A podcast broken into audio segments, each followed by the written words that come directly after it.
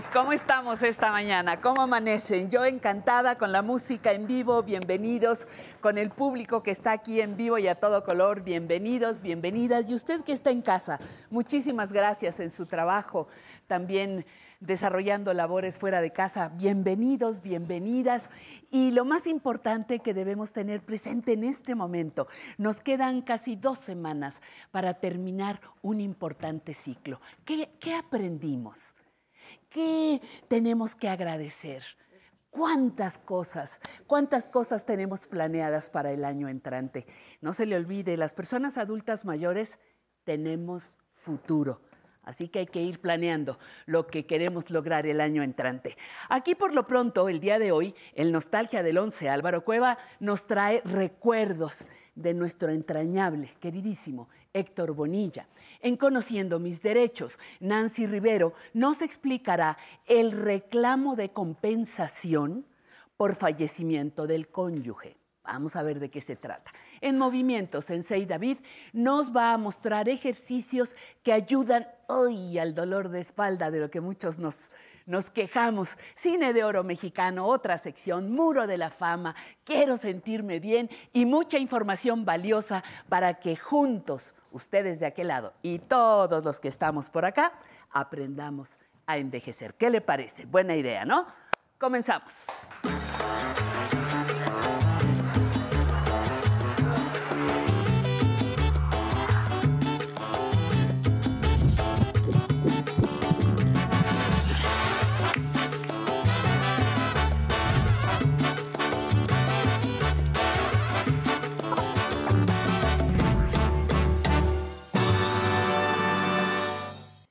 El fenómeno migratorio se vive en casi todos los países.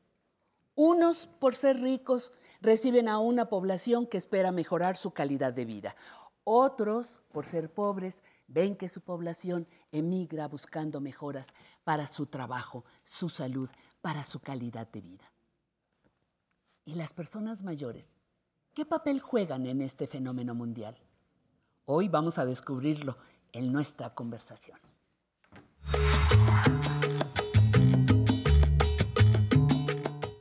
Bueno, y tenemos en, en, la línea nada menos que a la doctora Claudia Mendoza Ramírez, que es coordinadora de la licenciatura en Pedagogía Gerontológica de la Universidad Autónoma de Tlaxcala.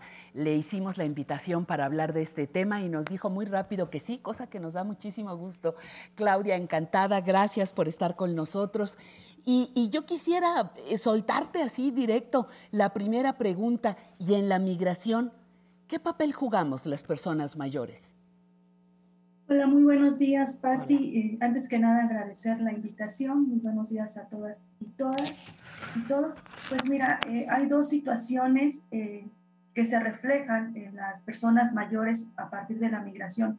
Una, el hecho de las personas que en etapa adulta han migrado y los jóvenes por esta situación de búsqueda de mejores oportunidades laborales y que migran de nuestro país hacia, hacia otros países o hacia otros estados y las zonas se quedan y se empiezan a conformar como zonas envejecidas. Es decir, que quienes se quedan eh, eh, asentadas son las personas adultas mayores y ahí se va viendo el reflejo sociodemográfico de, de estas zonas en donde ya no hay jóvenes, ya no hay niños. Y por otra parte está el hecho de aquellas personas que siendo adultas mayores de edades de 60 más, por distintas situaciones eh, se ven obligadas a realizar una migración, ya sea una migración interna, como puede ser interestatal o intermunicipal, pero también eh, están estos casos de la migración eh, internacional. Y por otra parte está el hecho de la migración de retorno, es decir, de aquellos que en etapas juveniles migraron a otros lugares y que ahora por procesos de jubilación o por la misma etapa de la vejez tienen que retornar al país. Entonces, hay tres situaciones en las cuales se ven implicadas las personas mayores y por ende el envejecimiento. Repíteme entonces, las que se quedan, las que se van y las que regresan. Así Digo, por simplificarlo de, de, alguna manera. Pero cada, cada situación eh, implica una serie de, eh, de, problemas a resolver. Por ejemplo, las personas que se quedan. se ha hablado, he escuchado, he leído que en México hay pueblos, ciudades que se han quedado solo con niños y con personas mayores. ¿Mito o realidad? Sí, es una realidad. De hecho, hay eh, algunos documentos, por ejemplo, eh, la doctora Leticia Gómez del Colmits, ella hace estos estudios y también está reconocido que hay un acuerdo eh, dentro de las familias y que son las personas mayores quienes se encargan del cuidado de los menores, en este caso de los nietos, cuando los hijos tienen que salir a, a, trabajar a otros países o a otros estados, y entonces la persona mayor funge como la cuidadora de aquel infante y también de algunas propiedades que pudiera tener la, la misma familia. Exacto. Eh, se quedan a cuidar con pues con la esperanza de que regresen, con la esperanza de que les llegue dinero, con muchas esperanzas, que, muchas expectativas que no se cumplen necesariamente, ¿verdad?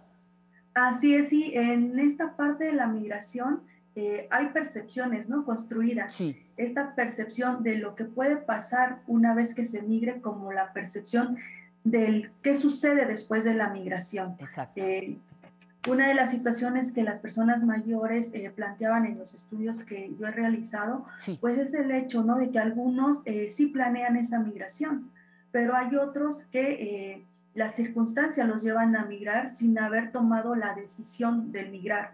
O la migración y la toma de decisiones también se ve inmersa por otras decisiones, tanto familiares o por cuestiones de salud, eh, cuestiones económicas, hasta mismas cuestiones eh, de seguridad, ¿no? que es lo que también se está viendo en estos momentos.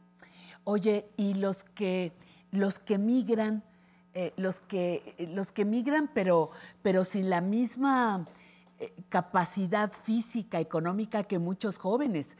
Yo no creo que de Sudamérica, pensando un poco en, la famosa bestia de la que todos hemos escuchado hablar, se suban con la misma agilidad que, que un joven a, un tren caminando o aguanten muchas horas em, sin alimentos, en fin, estos que migran, ¿qué, qué, información tienes, Claudia? Sí, bueno, del, del, por qué migran en las situaciones eh, a nivel nacional y que hacen una migración eh, interna, eh, lo que yo he encontrado en los estudios es que eh, hay una migración de las personas mayores, pero que se ve en cuatro criterios fundamentales. Una, que tiene que ver con que la persona adulta mayor toma la decisión de migrar o esta decisión también participan los familiares a partir de eh, la situación de que ellos empiezan a tener enfermedades o patologías, es decir, empiezan a generar un envejecimiento patológico y el mismo eh, sistema de salud le plantea que requiere también de ser cuidado. Entonces, ahí se da este hecho de que la persona adulta mayor tiene que emigrar, ya sea con un familiar cercano, eh, regularmente son con los hijos o con un hermano, entonces ahí también se ve, ¿no? De que una persona adulta mayor migra para ser cuidado por otra persona adulta mayor, ¿no? Y tiene que ver con estas cuestiones de salud física, pero también de situaciones eh, cognitivas. Otro de los motivos por los cuales migran tiene que ver porque eh, muchos de ellos tienen que seguir laborando en situación de informalidad, pero la situación está en que eh, tienen que irse a otra ciudad o a otro municipio en donde sea más redituable los ingresos económicos. Por otra parte, también se está dando eh, la situación de tener un mejor estado de salud en cuanto a seguridad. Eh, algunas de las personas que yo entrevisté eh, lo que señalaban es que habían tenido que venirse de un estado a otro porque el lugar en el que ellos vivían ya tenía mucho contaminación de ruido, había muchos robos, mucha violencia y buscaban un lugar en el cual estar con mayor seguridad y mayor tranquilidad porque esto ya les causaba situaciones, por ejemplo, de insomnio, ¿no? Sí, este, claro. Situaciones de estrés y bueno, eh, en estas cuestiones de la movilidad, pues eh, se plantean situaciones muy estresoras y que son más eh, significativas en las personas mayores. Por otra parte, están aquellas personas adultas mayores que no cuentan con un sistema de apoyo, como puede ser la familia, amigos o vecinos, y por eh, desarrollar discapacidades se ven eh, obligados a hacer una migración para poder insertarse a una institución eh, de asistencia social, ¿no? Como son los asilos gubernamentales o privados. Y, eh, y, entonces tienen que hacer ese, ese proceso migratorio por discapacidades. Y la otra que eh, también se está dando mucho y en esta situación de Latinoamérica tiene que ver con esas migraciones forzadas, ¿no? Y que también se está dando en nuestro país. Aquellas situaciones en donde los municipios están viendo, pues, de una u otra manera está llegando la violencia, y pues hacen los grupos, ¿no? Este, que tengan que, que dejar eh, las personas mayores esa comunidad en la cual han vivido a lo largo de su trayectoria de vida y que ya no es posible, ¿no? Es decir, tienen que decidir por irme a otro, a otro lugar para poder salvaguardar mi vida. Y eso es lo que está pasando, por ejemplo, pues en nuestros países eh, de Latinoamérica, como son Venezuela, Colombia, ¿no? Y, en México, pues estos eh, estados de, del norte, ¿no? Fíjate, eh, me comentaban también, Claudia, que em, en, las fronteras pasaban, pasaban este, pasaba una situación eh, particular. Llegaban a veces las personas adultas mayores con la esperanza de que va a bajar el hijo o la hija a cruzarlas a llevarles del otro lado, ¿no? Eh, del otro lado puede ser Sudamérica a México, de México a Estados Unidos, etcétera, que en las fronteras se quedan muchas personas mayores esperando a que les vengan a, recoger, a llevar, y en muchos casos terminan hasta en situación de calle, ¿no? Que esa es otra, muy particular, una característica, pudiera ser, no, no, no sé qué digan los estudios, pero, pero muy característico de las fronteras. Sí, es una situación pues desoladora, ¿no? Porque ellos llevan eh, esta idea, este imaginario efectivamente de que el familiar va a llegar con ellos, pero también eh, hay una situación de que muchos de los familiares siguen siendo este, pues migrantes que no están legalizados ¿no? En, esos otros países y que eh, se ven en, en, el hecho de contratar ¿no? lo que comúnmente eh, conocemos nosotros como los traspasos o los polleros, pero que en esa situación existen otros conflictos que hacen que las personas mayores pues no logren pasar a, a esos lugares y que la familia pues los deje en ese abandono eh, social también, ¿no? Claro. Y que eh, la persona mayor pues no pueda ni retornar ni este ni culminar esa migración, ¿no? No, a lo mejor a quien esperan se quedó en el camino, se perdió, se murió, etcétera. Finalmente, con los dos últimos minutos que nos quedan, este, Claudia, por favor, dime qué pasa con las personas adultas mayores que migraron y ya de personas mayores regresan a su lugar de origen. Ese nos falta.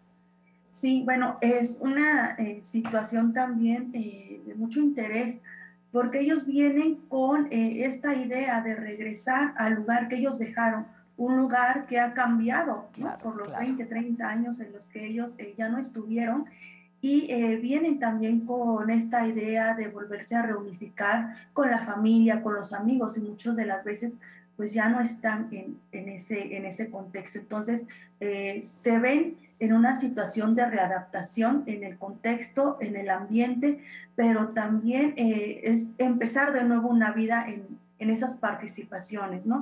en cuanto a los estilos de vida, pues eh, cambian, pero también es importante reconocer que algunas de estas personas retornan este, sin los ingresos económicos, ¿no? Ahora con el COVID, pues se ha visto, que se vieron obligados a, regresar, pero eh, todo el recurso económico que habían, eh, pues, ahorrado, se ha, eh, pues, se ha invertido en estas situaciones, pues, económicas de, por cuestiones de salud, ¿no? Y la otra es en el hecho de, de volverse a adaptar a las nuevas dinámicas del contexto social en el cual ellos van a sentarse. Claro. Eh, mucho, mucho tenemos que aprender de esto. Las personas adultas mayores estamos también y formamos parte de esos fenómenos migratorios de nuestros países. Oye, Claudia, pero antes de que me vaya, el año entrante estás organizando un qué, un congreso, algo para tratar esto a fondo, ¿no? ¿Para cuándo lo piensas hacer? Ya nos vamos, pero pásanos la información pronto, por favor. Es un congreso internacional que desarrollamos cada año, es el Congreso Internacional Envejecimiento en América Latina. Y para este año, en octubre de 2023, en los, los días 11, 12 y 13, tendremos este congreso con la temática de personas adultas mayores, emergencia o tendencia.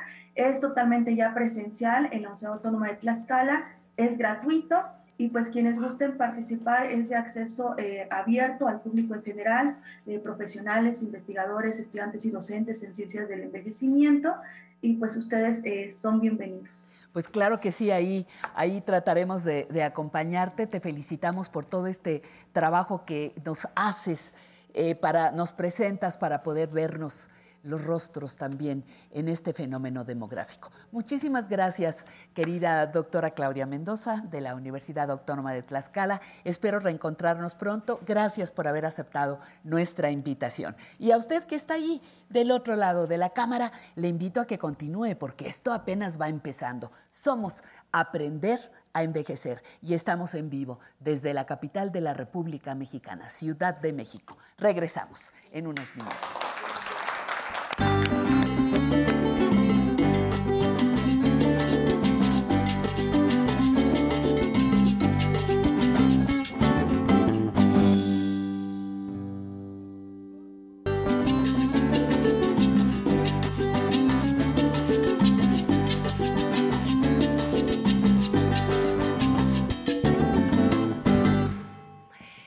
Continuamos con la vejez en la historia.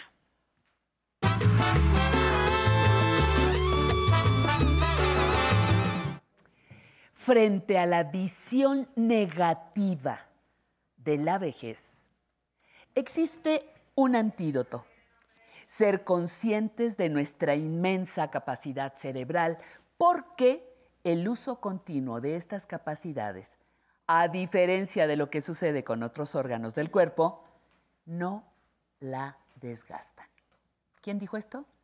Rita Levi Montalcini.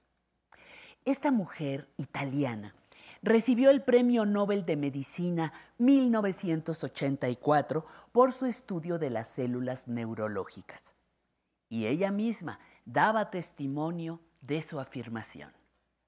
Mi cerebro es ahora mejor que cuando era joven, pero preciso.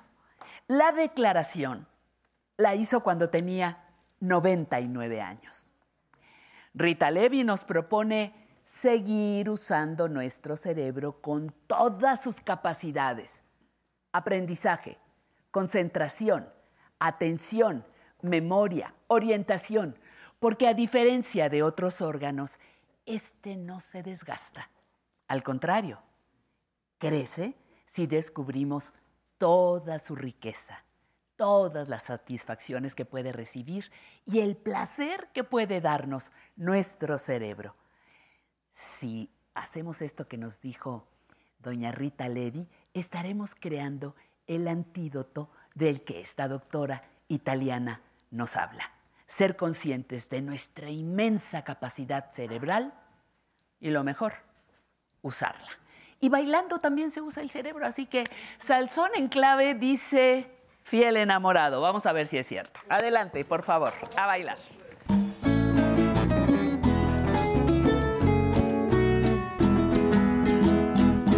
Tan solo persiguiendo tu cariño. Yo vivo desafiando el porvenir.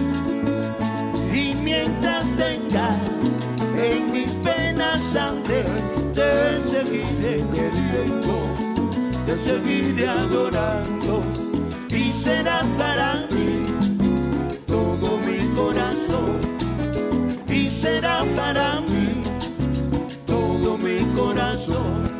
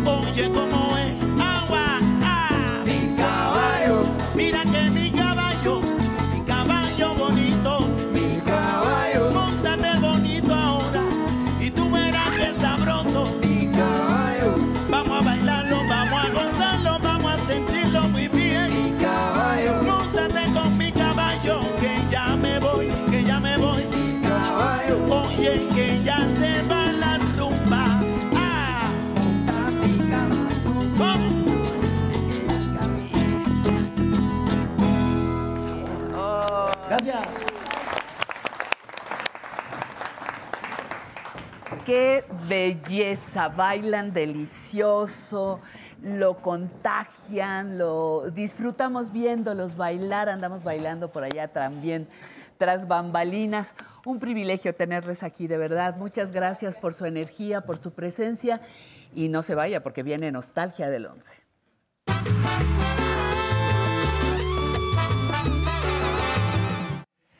Álvaro Cueva, muy contenta, muy feliz. ¿Tú cómo?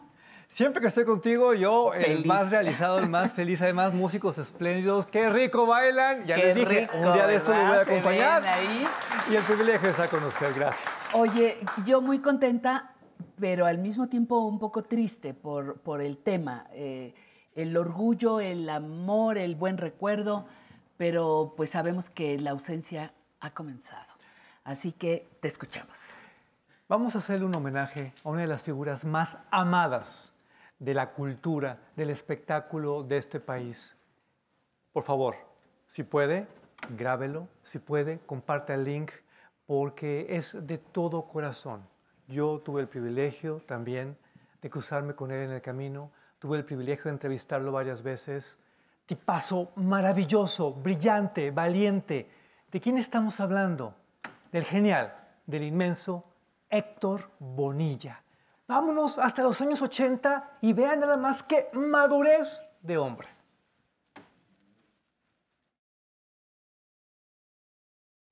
El concierto, en el estricto sentido de la palabra, es lo que opera, es lo que cuenta. Cuando hay un compañero que se dedica a robar cámara, como decimos nosotros, yo simplemente me hago un lado, tiro la función. Me da vergüenza. Me da vergüenza pensar que para 1.200 gentes o 300 gentes que lo estén viendo a uno, no vale la pena ensuciar el texto, el escenario y el desarrollo de la obra por estarme peleando con alguien que es tan inseguro que está haciendo eso. Yo no creo en este tipo de competencias. Es decir, la gente finalmente es, y como esto no es un récord de boxeo, es, es porque em, en una serie de obras, lo que constituye de hecho el currículum de cada persona, está plasmado quién es y quién no es. Está más allá de en una función salir a hacer pedazos a alguien. Hace Claro. Ah, ¿verdad? ¿Qué te Ah, parece? pues, Maravilloso. Es que nadie te Maduro, dice- sabio, como decías. ¿no? Nadie te dice estas cosas. Claro. Seguramente usted, como millones de mexicanas y de mexicanos, ha estado viendo eh, versiones, retrospectivas. Claro, Héctor es eterno. Contrariamente a lo que él posteó antes de retirarse, él vivirá por siempre en nuestros corazones, será un referente indispensable. Pero también, híjole, qué hombre tan más valiente, qué hombre tan más generoso, qué hombre tan más inteligente. ¿No me cree? Mire,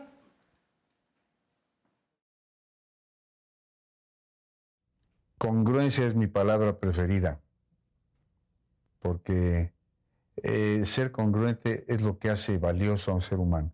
Cuando uno plantea que quiere ser de determinada manera y obra en consecuencia, pues va en el camino, independientemente de si llegues o no, hasta qué grado llegas. Pero si dices quiero ser y haces exactamente lo contrario, como un actor que pues no te voy a decir el nombre, es, es que este, este muchacho que él anhela representar a Shakespeare. Y bueno, ¿y por qué vive haciendo cabaret diciendo las peores vulgaridades y de eso traga todo el tiempo y se mete cocaína todos los días? Pues como que no obra en consecuencia, ¿no? Yo creo que la congruencia es la base. definitivamente. Y creo que fue una de sus constantes.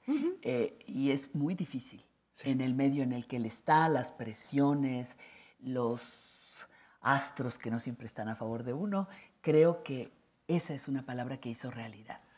Héctor Bonilla fue un hombre congruente, Héctor Bonilla fue un hombre valiente. Pocas personas lo han comentado, pero él realmente revolucionó la televisión como actor, metiéndose con temas con los que nadie más se metía. Y como director, bueno, ¿cómo le explico todo lo que hizo con telenovelas, todo lo que hizo con programas unitarios, todo lo que hizo con comedia? De veras que aquí hay una parte de su biografía que vale la pena explotar porque es ejemplar, realmente ejemplar. Aunque usted seguramente también lo recuerda por sus actuaciones memorables. Vea lo que viene a continuación, pero sobre todo, disfrútelo.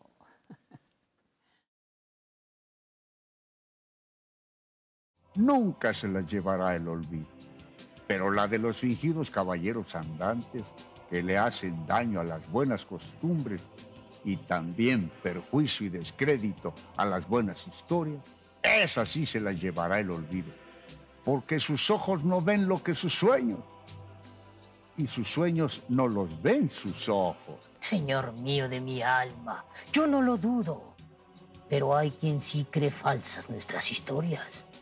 Has de saber, amigo Sancho Panza, que ningún caballero andante ha tenido un escudero tan fiel ni tan práctico que ande en un asno. Que ningún caballero como yo ha tenido un animal tan apreciado como mi Rocinante y que ambos lo hayan acompañado en sus ideales y en la generosidad de sus acciones.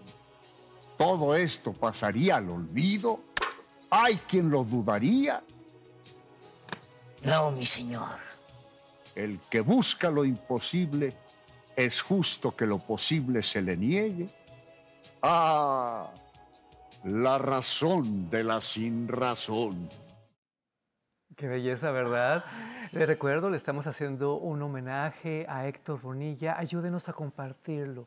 Por favor, coméntelo, por favor, compártalo esto también con su familia, con Sofía, con sus hijos, porque estamos con ellos y siempre estaremos con Héctor Bonilla. Ojo, esto es aprender a envejecer. Ojo, es para adultos mayores. ¿Qué pasa cuando alguien como Héctor Bonilla reflexiona sobre el tema? Mire. Que festejaste tus 70 años con bombo y platillo, ¿no? Entonces, digamos, como colofón de eso, o ya no quieres hablar de los 70 años de Bonilla. No, mira, lo, lo que pasa es que estas cosas este, íntimas es como cambiarse de calzones, ¿no? Eh, eh, las celebraciones eh, son algo muy íntimo. Eh, pues mira, yo estoy feliz de cumplir 70 años, estoy entero, eh, trabajo muchísimo. Con muchos planes. Con todos los planes por delante. Entonces, bueno, pues no me interesa particularmente, no me agobié. Conozco a amigos míos que desde los 18 dicen, estamos entrando a los 20, me quiero suicidar. no, pues yo sigo muy contento. man. ¿Qué Me piensas, mi. Pati? No, pues a mí me encanta. Uno que estaba guapísimo a los 70 años, guapérrimo. Siempre. En la primera, eh, en el primer video estaba muy guapo, pero estaba muy joven, muy pleno de juventud. Pero aquí a los 70 estaba pleno de vejez, porque hay otro tipo de plenitud ahí. Y muere de ochenta y tantos años.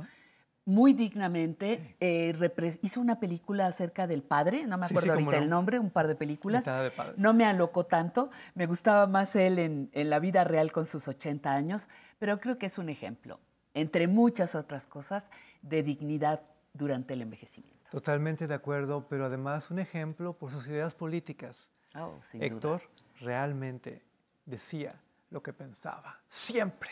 ¿No me cree? Mire. En todo caso, Héctor Bonilla es alguien que se definiría a sí mismo como un liberal a ultranza. ¿Así? Sí, categóricamente. Un liberal a ultranza. México dentro de 10 años, Bonilla, Si, si hacemos una revolución pacífica, ese México maravilloso en el que yo nací, mágico, solidario, heroico, te pongo no, no estás así este, eh, hablando de un pasado rosado. ejemplos concretos. Temblor del 85. Un solo saqueo no hubo.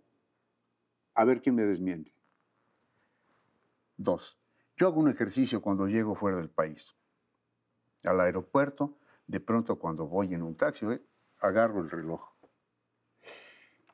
Si hay una persona sola, no pasa nada. Si hay dos, nunca pasan 20 segundos sin que se rían. La fenomenología del relajo, el desmadre, sobrevivir a pesar de las friegas que nos ponen. Tres.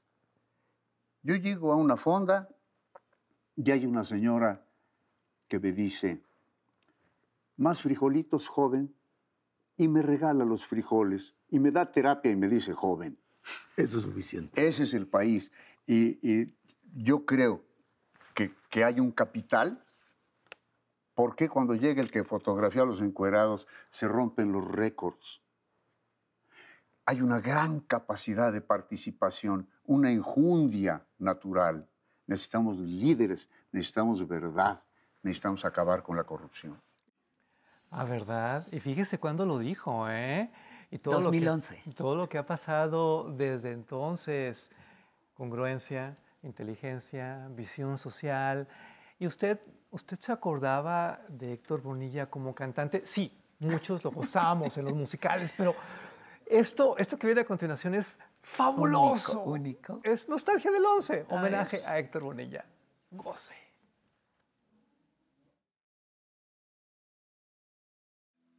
Si me mata la ausencia y me ahoga la inquietud. Si no tienes clemencia para esta esclavitud, que las aguas se lleven mi manto y mi dolor, que recoja Janicio el perfume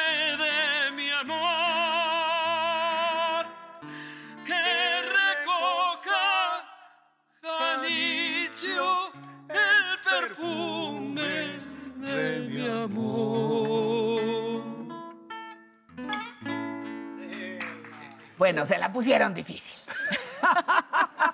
se la pusieron muy difícil porque con Ernesto Anaya junto y ese privilegio de voz se oyó muy bien Héctor, me encanta, porque te voy a decir una cosa, ¿cómo dice? Cantan desafinado, no, bueno, desentonado, pero con ganas, con enjundia. Eso era lo importante. Con enjundia, ese es el Héctor Bonilla que todos amamos, el Héctor Bonilla que todos recordamos que siempre llevaremos en el corazón. Es el Héctor Bonilla que también inyectaba diversión en nuestra vida. El Héctor Bonilla que aportaba tanto que, bueno, las nuevas generaciones también lo adoran por otra clase de trabajos, pero quiero que por un momento vayamos hacia esto, precisamente hacia la diversión. Jamás había visto usted a Héctor Bonilla de imitador, ¿o sí? no. Gócelo.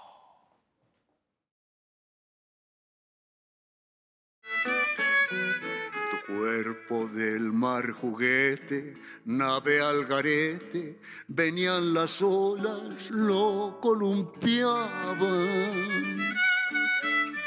Y cuando yo te miraba, lo digo con sentimiento, mi pensamiento me traicionaba.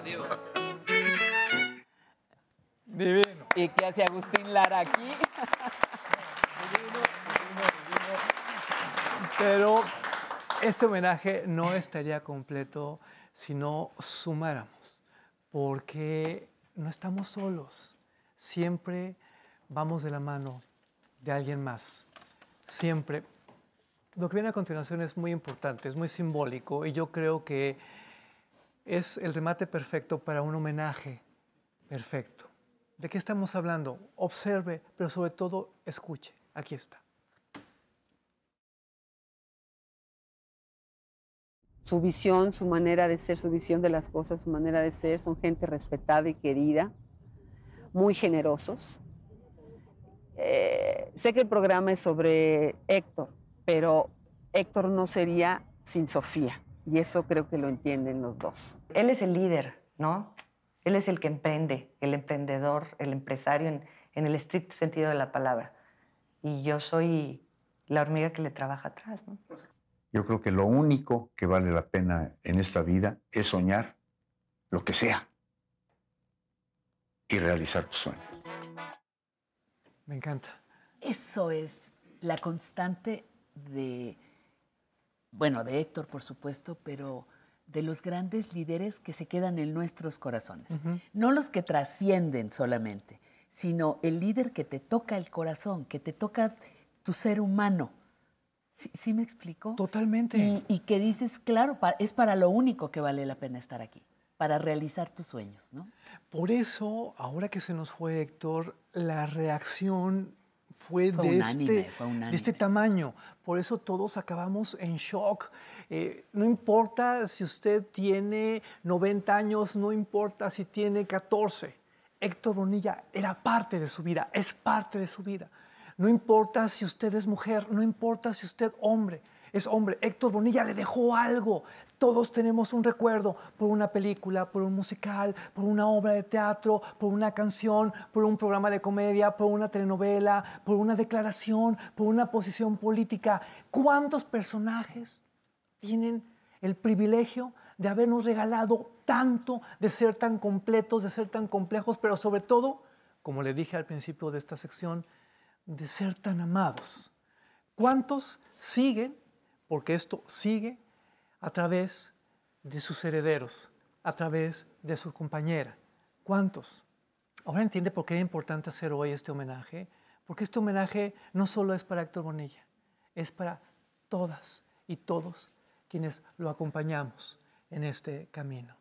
Abrazo fuerte para su familia, para sus amigos y para sus fanáticos en todo el mundo. Y gracias por permitirme hablar. Gracias a ti. Álvaro, gracias a usted por estar con nosotros. Regresamos.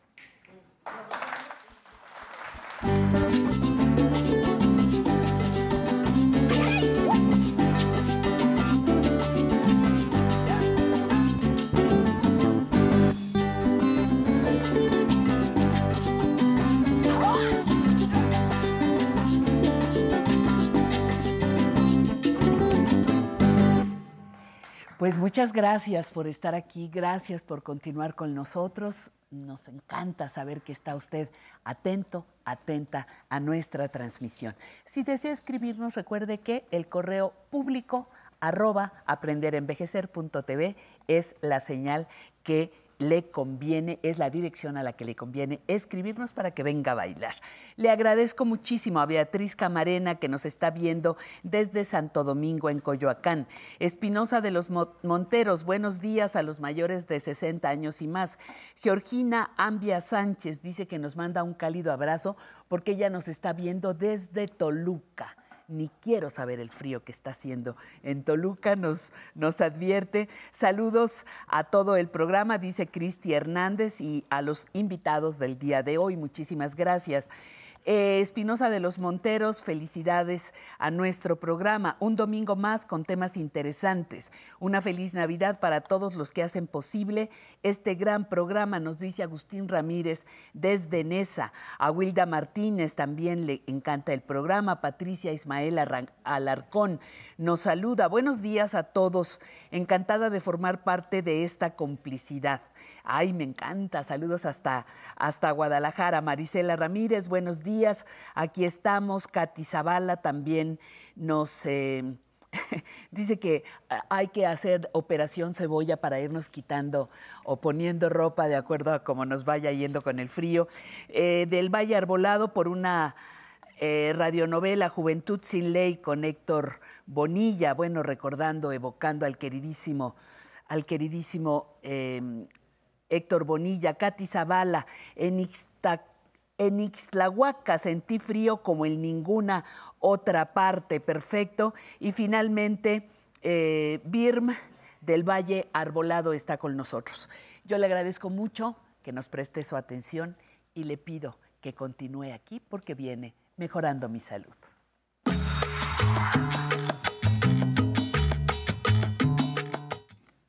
Citlali López, ¿cómo estás? Buenos días, bienvenida, gracias por estar aquí, como siempre, cada domingo. Gracias a ti, Pati. ¿Qué ¿Cómo tenemos estás? hoy para el público? Pues fíjate que hace rato mucho frío, pero no hago más que entrar aquí. En calorcito. La energía fluye, claro que sí. ¿Qué, qué toca el día de hoy? Pues Pati, hoy vamos a hablar en la sección de salud de Sí. un tema que casi nunca se habla, incluido aquí, pero que no nos vamos a ir este año sin tocar la parte de higiene dental y la importancia en el adulto mayor.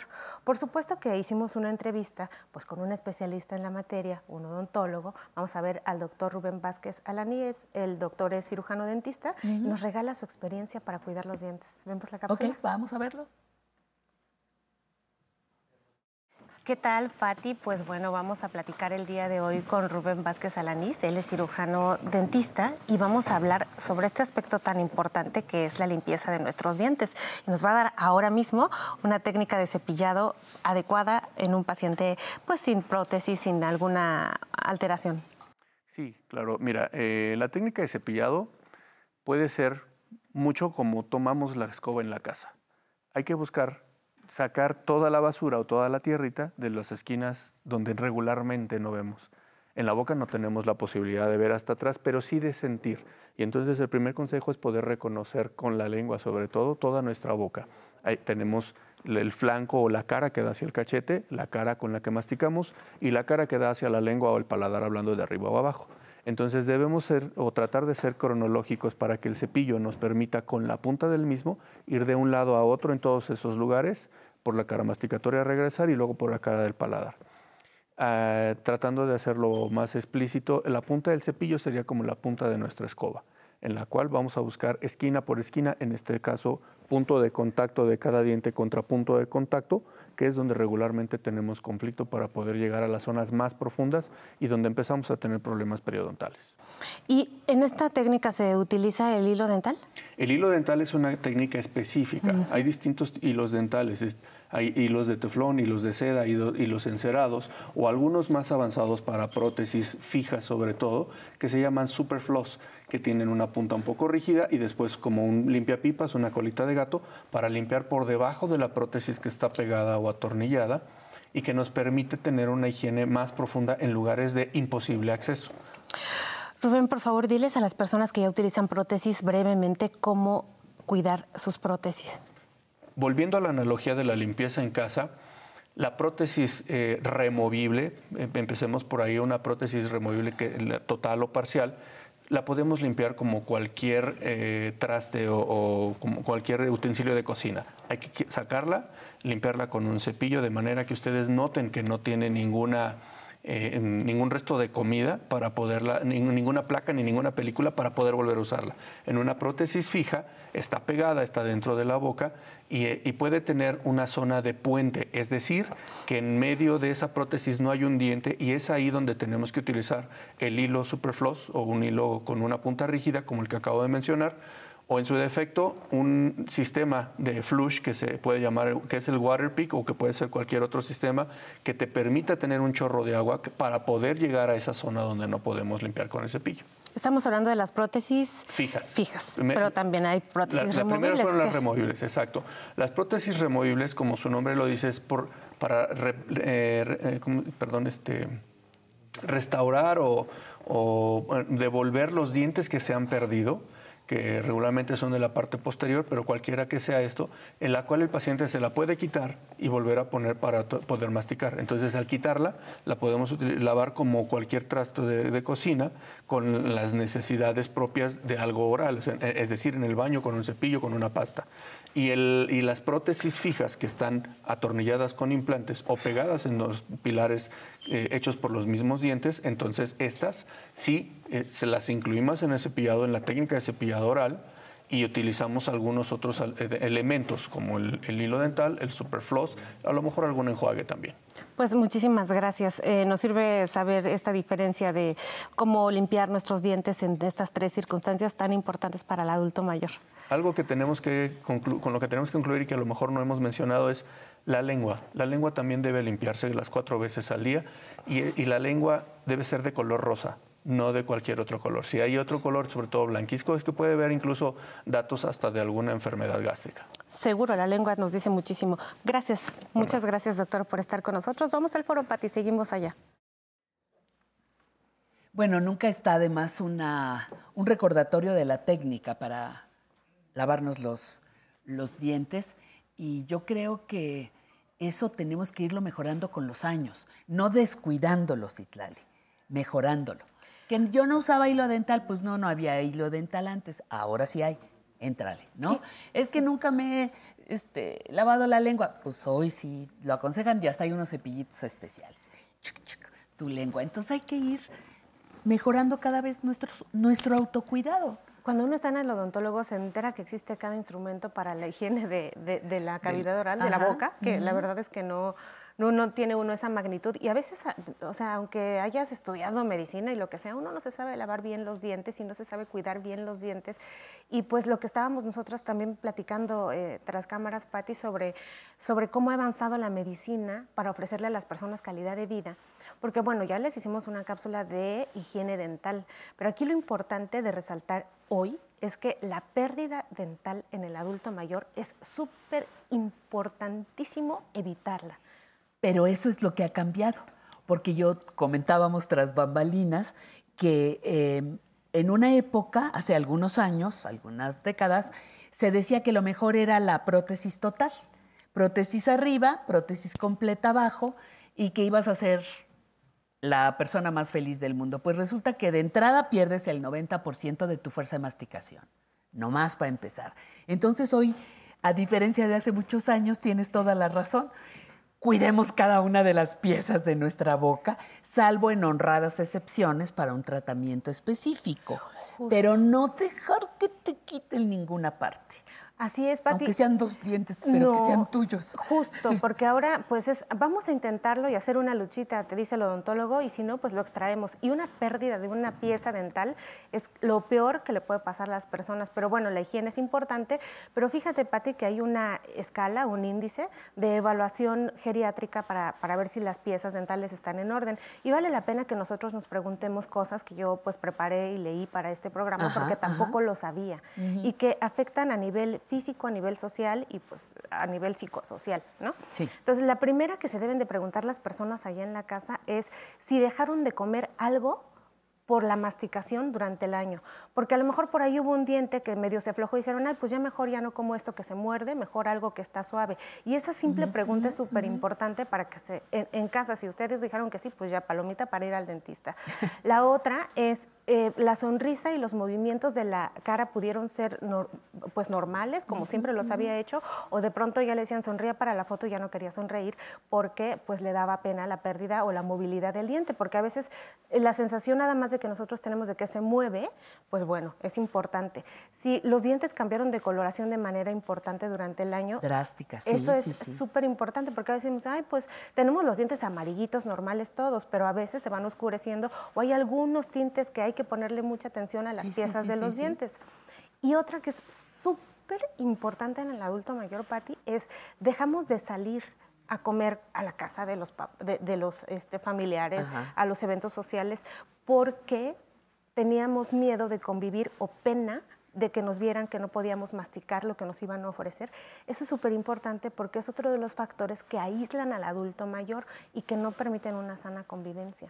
Y fíjate, estaba yo pensando en otra cosa que también se atribuye como normal, que no es cierto. Ay, es normal que tengas mal aliento. No, no es cierto. El mal aliento puede ser de mal aseo bucal, de no asearnos correctamente la boca, pero también puede ser el síntoma de enfermedades, doctora, tú lo sabes. Totalmente. A veces el hígado habla a través de la boca, o algunos medicamentos que estamos tomando, o algunos alimentos que no están eh, siendo bien procesados. El mal aliento es un buen síntoma, pero no es normal que lo tengamos síntoma, no quiere decir que es una forma natural de vida, ¿no? Y te dicen, ah, pues es que eh, es normal porque ya está viejo. No, no es normal que tengamos mal aliento. Hay que Ni revisar es normal que se nos aseo. vayan moviendo los dientes con el paso del tiempo Tampoco. tampoco. Ni que la encía se te vaya retrayendo, tampoco. Ahora, antes de sacarte una pieza, Citlali, hay un montón de cosas. La famosa endodoncia eh, es una opción, no estoy diciendo que sea lo único, pero pues ya te sacan el... Ahí un ratito se tarda el endodoncista, pero te sacan los nervios y permanece la pieza, aunque no esté, la, permane- la permanece la pieza para que la sigas utilizando, ¿no? Sí, y yo la verdad es que no entiendo porque también he sido víctima, voy a confesar hoy, de esto de las endodoncias. Sí. Em, y encontrar un odontólogo sensible y además así como muy preparado para rescatar y luchar hasta lo último por tu diente es un arte, Pati. Sí. O sea, es Sí, muy yo frecuente. también- yo Por también eso lo sí, sé. ojo a todas las personas que vamos a, a- a retirar la pieza dental. A veces cuando sucede decimos, híjole, qué tristeza, porque después el reconstruirla y lo que pasa de no tener una pieza dental no es solo no mastico, es que se va movi- moviendo toda la anatomía de la boca. Oye, ¿qué tal las caries como principio de problemas cardíacos? Y Ah, otro ese temazo. es otro temazo, otro temazo. otro temazo. Pero ya tenemos la pregunta de una amiga que está aquí con nosotros, mi querida, mi queridísima Rocío, te, te vemos. Hola, buenos días. Hola. Eh, mi nombre es Rocío Solorio y tengo una pregunta.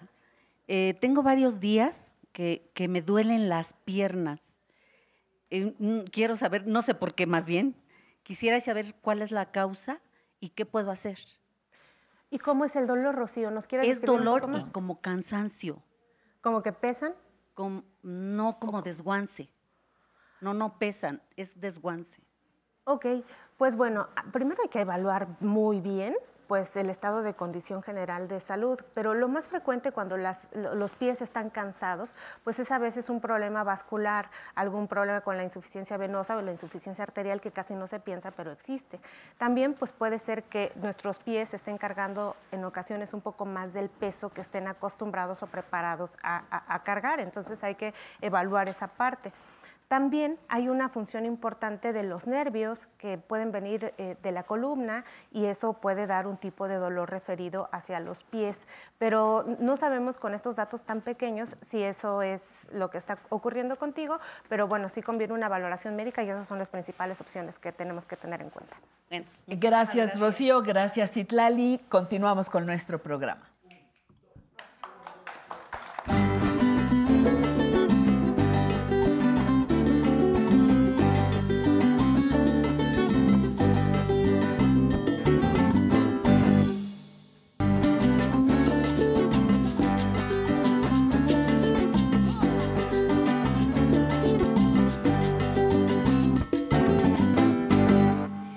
Bueno, pues ya vamos para la segunda hora. Nos falta una sección, el cine de oro. Vamos a ver reseñas de las películas. Fíjese de cuáles. El esqueleto de la señora Morales, híjole. Y los hijos de don Venancio. Y luego en la zona tecnológica estará Alan Calvo, que nos va a enseñar a cargar una publicación en Instagram. Ya ven que vamos paso a pasito. Pero para continuar, hay que conocer nuestros derechos. Vámonos.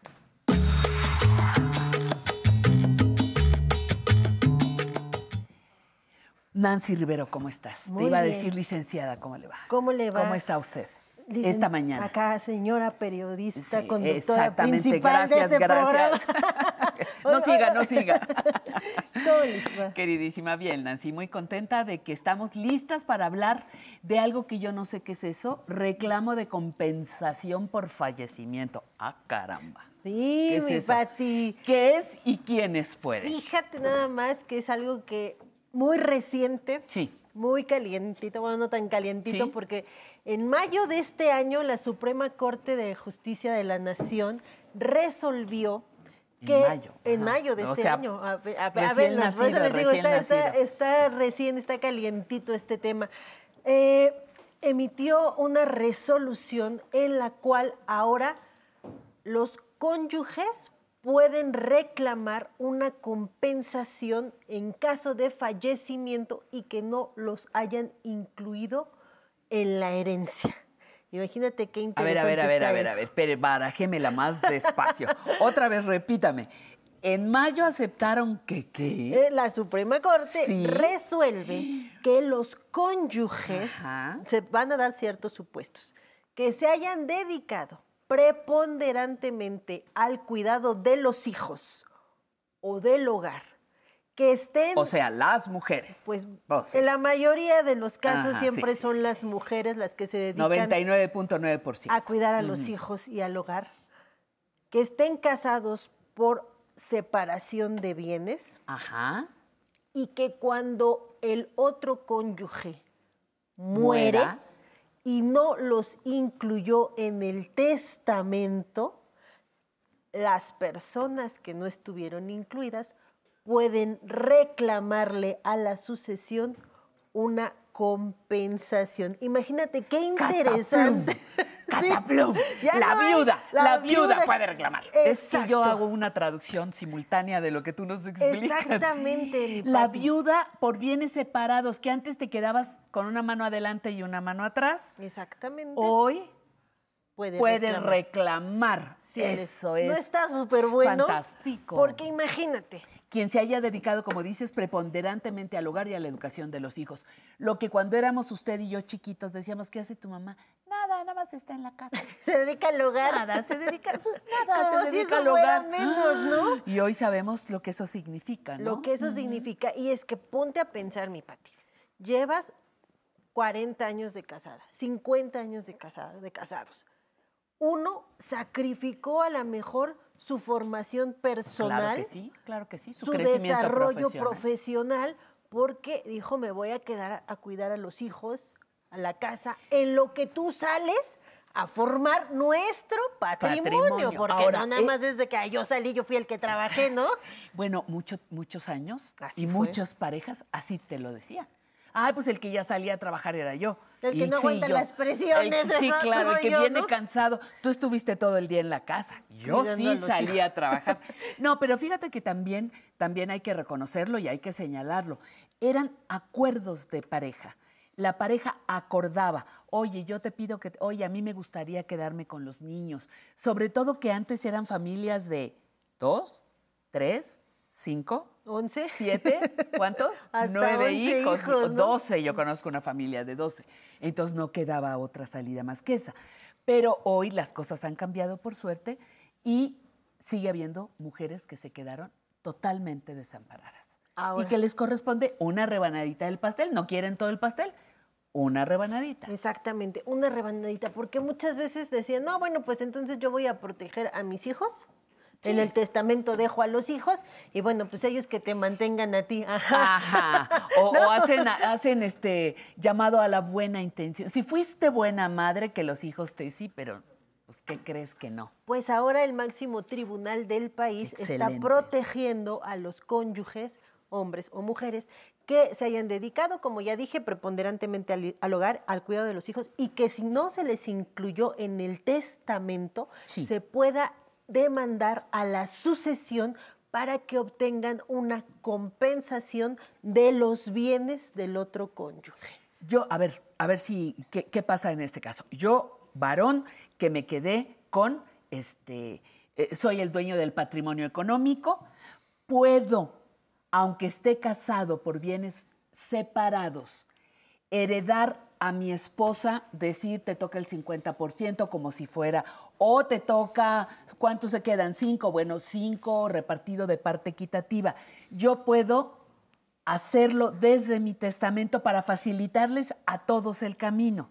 Porque si no hay que impugnar y entonces hay que ir a juicio. Exactamente. toco, toco, toco. Sí, desde mi testamento yo puedo decir a Sí mi esposa hacer eso, a mi este esposa. porcentaje, a mis hijos este porcentaje, a mi mejor amigo que me cuidó este porcentaje. Yo puedo decidir en mi testamento lo que quiero. Pero si yo decido dejarle el 100% a mi novia que tenía y entonces pues dice, no, pues ya fue su decisión, estuvo en el testamento, sí, pero hay una cónyuge que se dedicó al cuidado de los hijos y de la casa, la cual ahora con esta resolución puede demandar un- una compensación. No puedo demandar el 100%, no, No, a lo no, mejor no. el juez no me va a dar ni el 50%, pero puedo demandar una compensación digna para que yo pueda continuar viviendo lo que me queda de mi etapa de vejez, porque no me incluyeron en ese testamento. Voy a preguntar porque si no exploto. ¿Y qué tal que esa señora sigue casada? Aunque el señor tuviera su novia, nunca se divorciaron. Opción uno. Opción dos. Sí se divorciaron. El señor ya no se casó de este lado, pero sí se divorciaron. ¿Le sigue tocando a la señora un porcentaje? Si se divorciaron, también se puede demandar, pero es otro tipo de compensación. No a través de no esta a misma través de esta que es por la cuestión de la muerte de uno de los cónyuges, ¿no? Se puede demandar un pago de una, de una compensación económica por motivo de haber estado casados, pero en este caso lo que interviene es la muerte del cónyuge, la herencia, donde no me tocó nada, ahí puedo acudir a demandar Claro, a la claro. sucesión ante un juicio de lo familiar, reclamo no el pago de alimentos, reclamo la compensación por haberme dedicado al cuidado del hogar, y de los hijos y que no estuve incluida en ese testamento. Fíjate, esta, esta señalamiento, Resolución. resolución que tú señalas y la otra de que dependiendo de los cuántos años de casada estuve y que ahora tienes derecho a una compensación por haberme dedicado a los hijos, son dos cosas diferentes, pero están protegiendo a las mujeres de alguna manera. Sobre todo pues, sí, Porque a las sí, las que educaron, a las que educaron a los hijos, las que se quedaron este, con todo el trabajo de la educación, que se dice muy fácil, pero les invito a que lo analicen, tiene No, su chiste. es que ponte a, y te a- a corresponde. sumarle, mi Pati. Claro. Si yo me de- si los dos salíamos a trabajar, ¿cuánto hubiéramos tenido que gastar en alguien que cuidara la casa? En alguien que lavara, en alguien que nos cocinara, en alguien que cuidara a los hijos. Y como tú bien dices, Enfermera, masajista, le bailas, le ca- cantas, cuentas cuentos. Este, no, no, no. Enfermera. No, no, no, enfermera, Súmale a todo eso y yo creo que a lo mejor hasta andan percibiendo más importes si lo cuantificáramos que el que sale a trabajar. Chofer, este. Y ojo, es importante la palabra preponderantemente, Sí, que quiere eso es muy decir importante. Que no es que solo me dediqué a mis hijos y a la casa, porque a lo mejor yo vendía por catálogo, ¿no? Yo apoyaba en algunas cuestiones y ya, ah, tú también trabajabas, no, no, no, No, espérate. no. Preponderantemente, no es que Ajá. solo, entonces para que nadie vaya ahí a sentirse muy vivo, muy viva, no, pero si tú tenías tu lanita la porque señora- vendías en catálogos, Pues sí, porque hacías galletitas, porque claro. eso no es un trabajo preponderante No, no, no, y me dediqué a los bien. hijos y a la casa. Bravo por esa ¿cómo? Resolución, de la Suprema Corte de Muy Justicia. bien. Por ahí tenemos, Ginita tiene un, un caballero. Vamos. Hola, buenos días. Hola. Felicidades al programa. A ustedes. Se los recomiendo a todos que, que lo vean. gracias, don Santos. Una pregunta. Eh, tengo un pequeño de 11 años. Eh, soy viudo y él quiere los apellidos de, de mi actual pareja. ¿Cuáles son los trámites o cómo puedo hacerle para, para hacerlo? Correcto.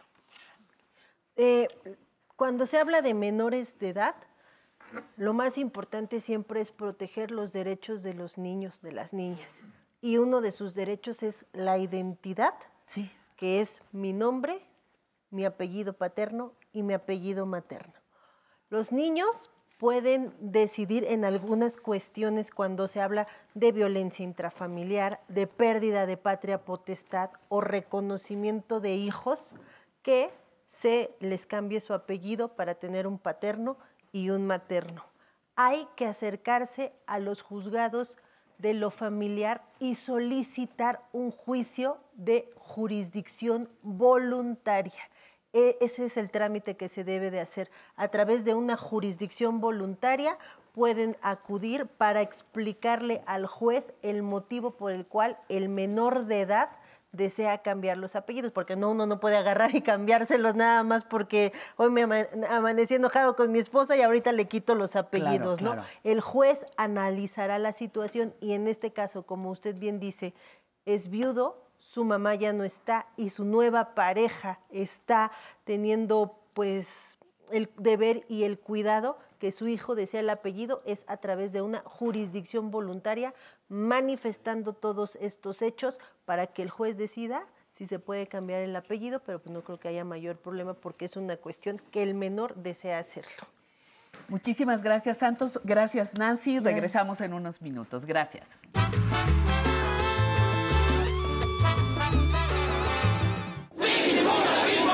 Cine del Once le invita a ver a Joaquín Pardavé en una de sus actuaciones memorables en la película Los hijos de Don Venancio. Y también a disfrutar de la obra de Rogelio A. González, El esqueleto de la señora Morales. Una historia fantástica de terror.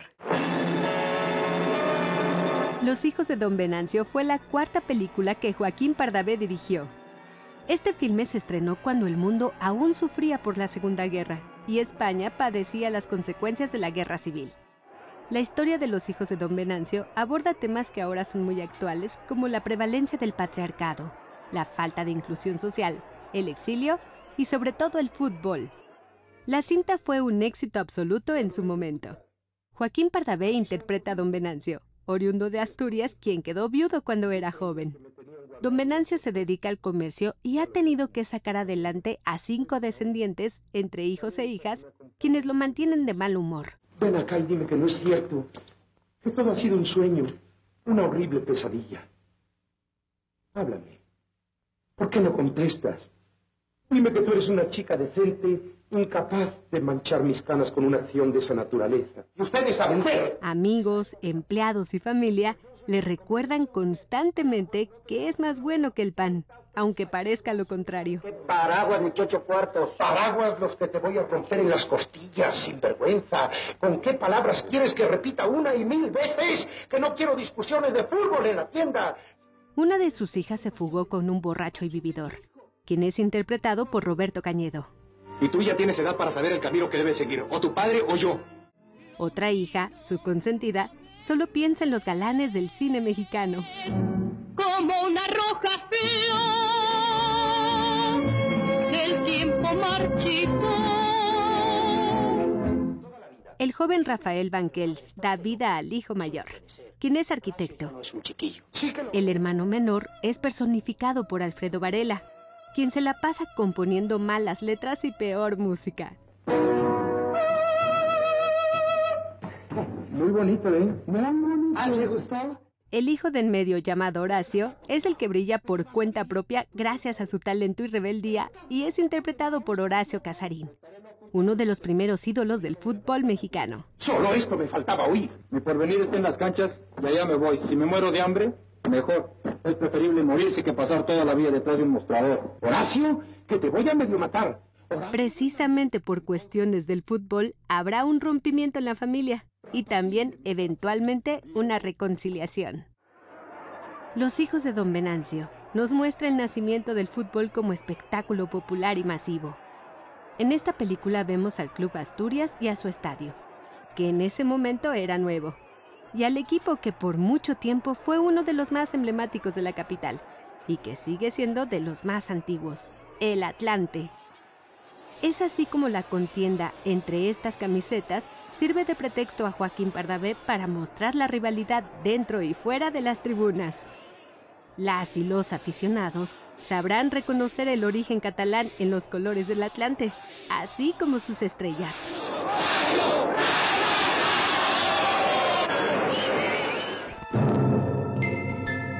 Nuestra doble función es magnífica con el esqueleto de la señora Morales.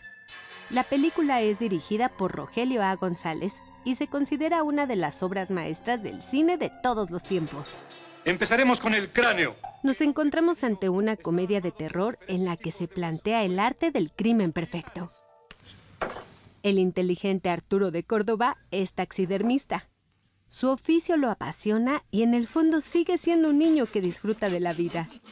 Su esposa, interpretada por Amparo Ribelles, le amarga el día con una seria devoción religiosa, con celos y fobias a causa de su oficio. No comprendo cómo puedes comer carne después de pasarte el día destazando animales podridos. Huele igual y, y parece la misma que... De pronto, todo se pone a favor y encuentra un equilibrio en su vida conyugal gracias a su elegante astucia. Amigos y enemigos siguen visitándolo. Disfruta más que nunca de sus expediciones a la cantina y por fin puede dedicarse a la fotografía, otra de sus aficiones. Ser juzgado y absuelto. Eso sí, todos se preguntan, ¿en dónde estará ahora la señora Morales? ¿Ves? Eh, ni como hueso te quieren. Y te hubiera sido tan fácil ganarte el cariño de ellos como conservar el mío. Las sorpresas que se esconden en la trama harán que no pueda dejar de ver un final totalmente inesperado.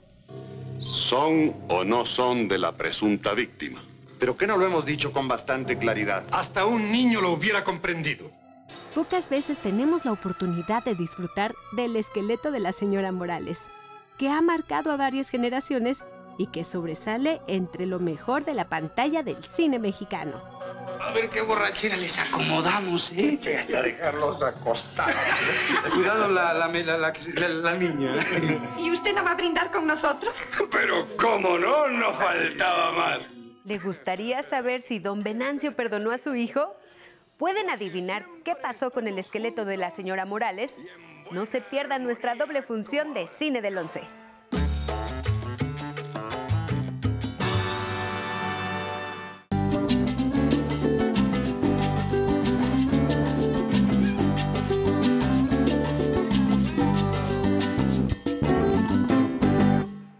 Ay, ya estamos listos. Mire, lente puesto, teléfono celular listo porque vamos a zona tecnológica.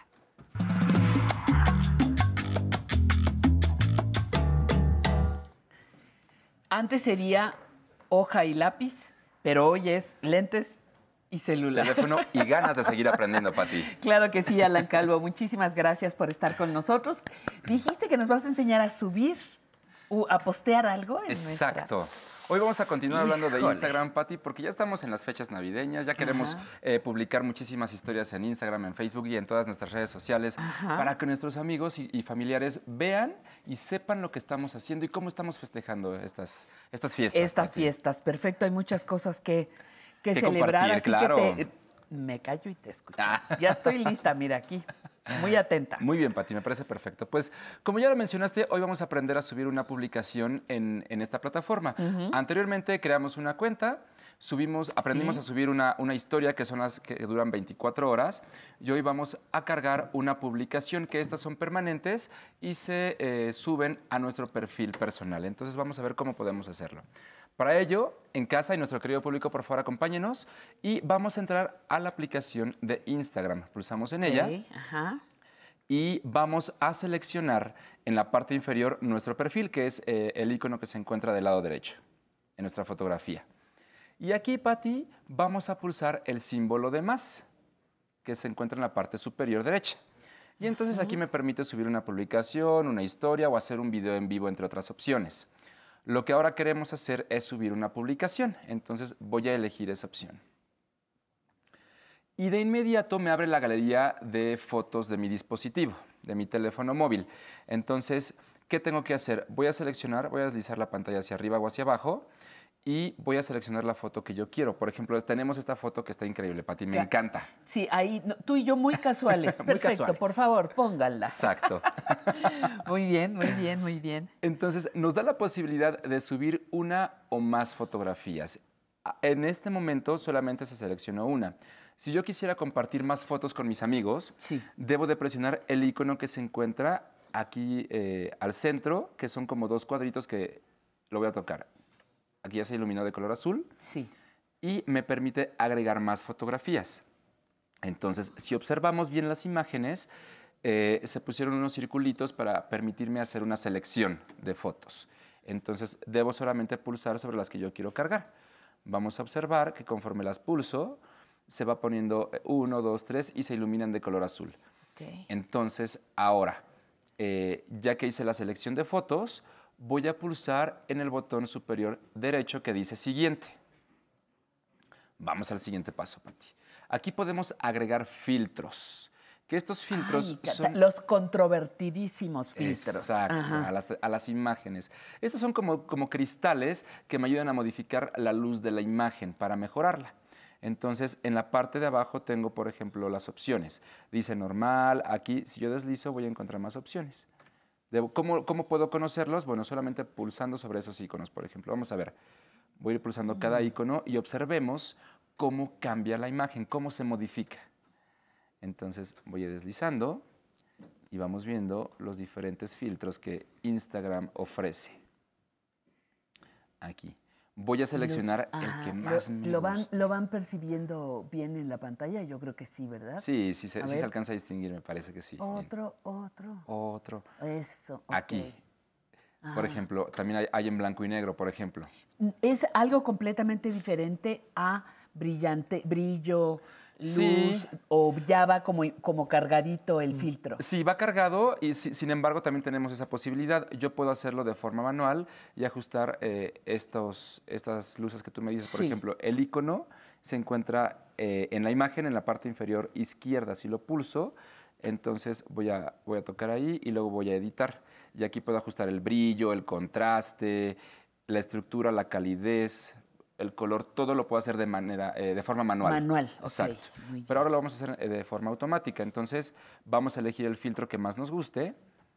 Por ejemplo, creo que a mí me gusta este. Y voy a pulsar en siguiente. Ahora puedo escribir, puedo poner un pie de foto en esta publicación. Entonces dice escribe un pie de foto o video, porque puedo también cargar videos.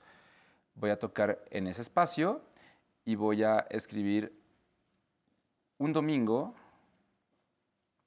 En la aprender. Alameda. En la Alameda. En la Alameda, por favor. Exacto. O un domingo en aprender a envejecer. Aprender, ajá. Me falta una E ahí, ahí está. Listo.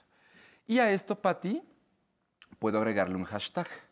Por ejemplo, estamos en zona tecnológica, entonces voy a, voy a poner hashtag y voy a escribir zona tecnológica. Recuérdanos, por favor, qué es un hashtag. Claro, el hashtag es una Es el etiqueta. gato, ¿verdad? Es, Es el, el gato, gato. es el símbolo de gato. Y es una etiqueta que se le pone a todas las fotografías para filtrarlas de alguna manera. Cuando yo localizo un hashtag, por ejemplo, en una fotografía, si pulso sobre él, me lleva a todas las imágenes que han etiquetado con eso. Entonces, así puedo, de alguna manera, filtrar en toda la red social las imágenes por nombre. Si yo pongo hashtag, bueno, este, Ajá. gato, gato, aprender a envejecer, y le pico por allí, ¿va a qué? Aparecerme todas las fotos de, bueno, muchas de las fotografías de aprender a envejecer. Siempre y cuando las hayan etiquetado con ese hashtag. Con ese hashtag. Si no lo hicieron, no van a aparecer. Por ejemplo, de Rocío o por ejemplo de cualquiera de las personas que etiqueta con hashtag Con hashtag aprender a envejecer. Exacto. Entonces, así vamos a poder filtrar y localizar esas imágenes de forma más rápida. Claro, claro. Exacto. Entonces, o relacionadas con el programa, en o- este caso aprender a envejecer. exactamente. O si otra persona subió eh, fotografías con ese hashtag, también la vamos a poder encontrar dentro de ellas. Perfecto, muy bien. Ahora, vamos, ya que lo, ya que lo escribimos, Patti, voy a pulsar en aceptar y puedo etiquetar también a personas. Entonces, por ejemplo, etiquetar a personas. Ujú. Pulso en esa opción. Dice, toca la foto para etiquetar a personas. Entonces, por ejemplo, voy a tocar aquí y te voy a etiquetar a ti. Patti. Eso, etiqueta. Entonces, ¿cómo apareces en Instagram? Cuéntame. Como, como Patty Kelly R, doble T, Patti Kelly, R. Ujú. Patti Kelly Así. R. Así. Así estoy. Dice que no, no te hemos encontrado, Patti. Ah, no me han encontrado. Aquí estoy. Aquí estoy. Aquí estamos. Sí, te lo prometo que, que estoy así. O déjame ver, porque a lo mejor ya no soy yo y, y lo voy descubriendo. Pero no, sí, mira, aquí estoy. ¿Sí? Sí, te lo prometo, míralo. A Mira, ver. aquí estoy. Ah, sí. Ah, Patricia Kelly R. Ah, perdón, Patricia. Ah, sí, Pati es en, en Pati es en Facebook. Aquí estás, mira. Aquí ya te encontré. Ajá. El Patricia me lo, me lo quitaron. Ajá. Mira, te voy a etiquetar. Ah, sí, ahí estoy. Y Muy aparece bien. tu etiqueta. Yo puedo ponerla en la, en la parte inferior y se- señalar a la persona para que no obstruya la imagen y voy a presionar en listo. Y ahora sí, puedo agregar una ubicación. Y aquí en la parte inferior ya me arroja algunas opciones. A ver. Entonces me dice, por ejemplo, el 11, canal 11. Voy a, voy a, a tocar esa, esa opción. Y aquí, Pati, si yo tengo vinculada mi cuenta de Instagram con Facebook o con Twitter, de manera automática se van a cargar estas publicaciones en esas plataformas. Entonces, aquí tengo un switch, por ejemplo, con Facebook, que está activo. Aquí lo apago o lo prendo. Y de esta manera vamos a poder compartirlo en, en nuestras eh, otras redes automáticamente. Ahora, para finalizar, voy a pulsar en la opción compartir. Y empieza a publicarse. Hay una barra de color azul que me indica eh, el estado y dice publicando. Y dice, muy bien, zona tecnológica, ha cargado una foto y aparece en el feed o en, las, o en la página principal de Instagram en donde todos mis amigos van a poder este, verla.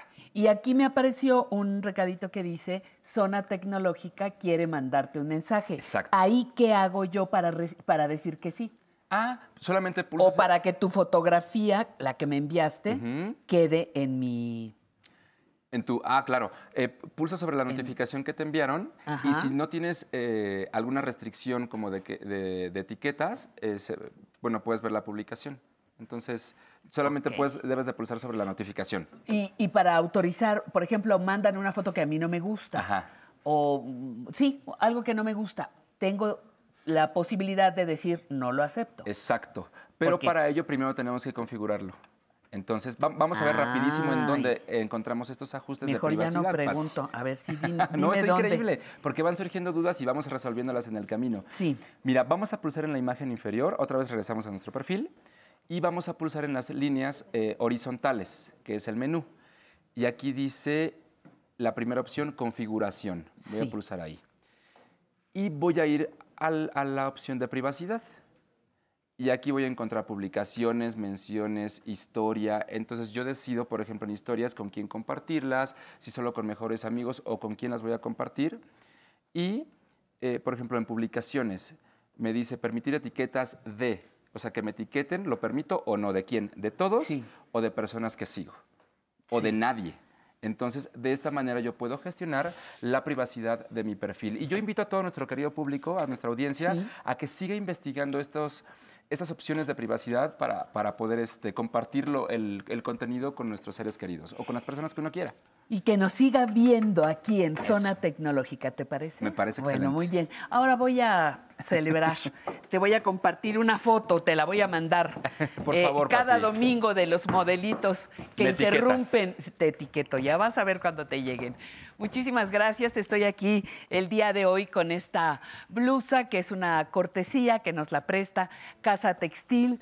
Casa Textil que está en San Cristóbal, Las Casas en Chiapas, una blusa de, de las muchas que nos han compartido y que nos permite seguir con algo que nos interesa muchísimo en este programa y es reconocer, valorar, identificar, disfrutar de lo que hacen las manos de las artesanas mexicanas. Trabajo artesanal 100% y que le invito a que lo incluya en su vestimenta cotidiana. Muchísimas gracias a Casa Textil, síganlo, síganlos en sus redes y permanezca con nosotros porque aquí la fiesta sigue. Vamos a bailar con Don Toribio Carambola. ¡Vámonos! Eso, a bailar.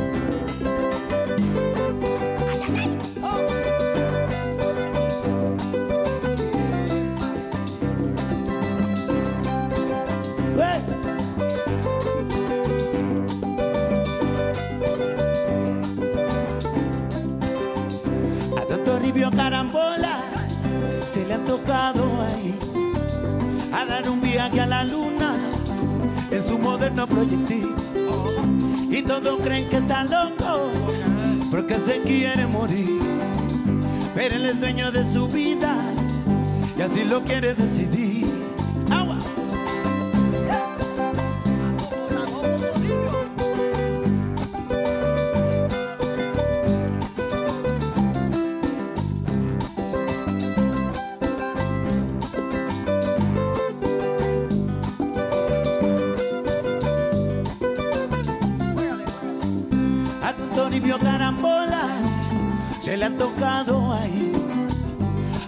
A dar un viaje hacia la luna en su moderno proyectil. Y todos creen que está loco porque se quiere morir. Pero él es dueño de su vida y así lo quiere decidir.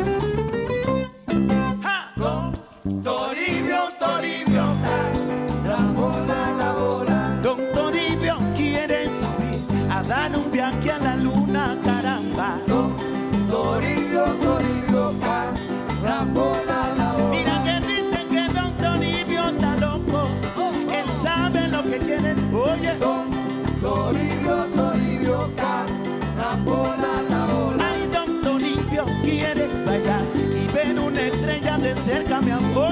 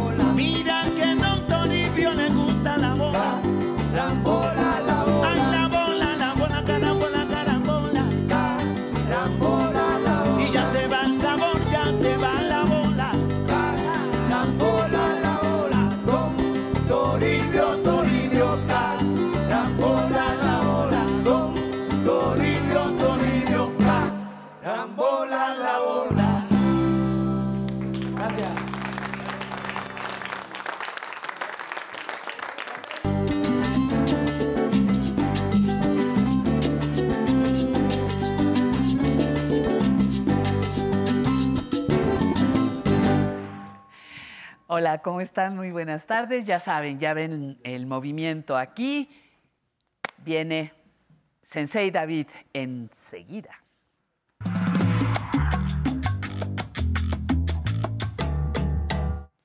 Puro desorden contigo, Sensei. Ay, no te digo a quién te parece, Sensei. Pero antes de empezar, quiero mandar un saludo y te voy a decir por qué.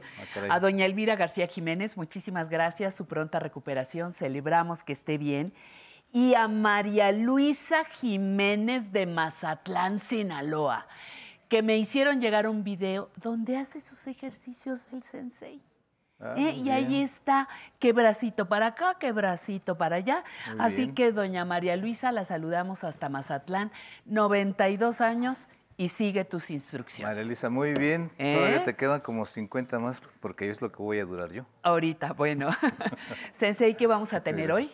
Ejercicios para la espalda, sobre todo para uno que se llama dorsalgia, que es un dolor que nos da entre los omóplatos, en esta zona de aquí, Ajá.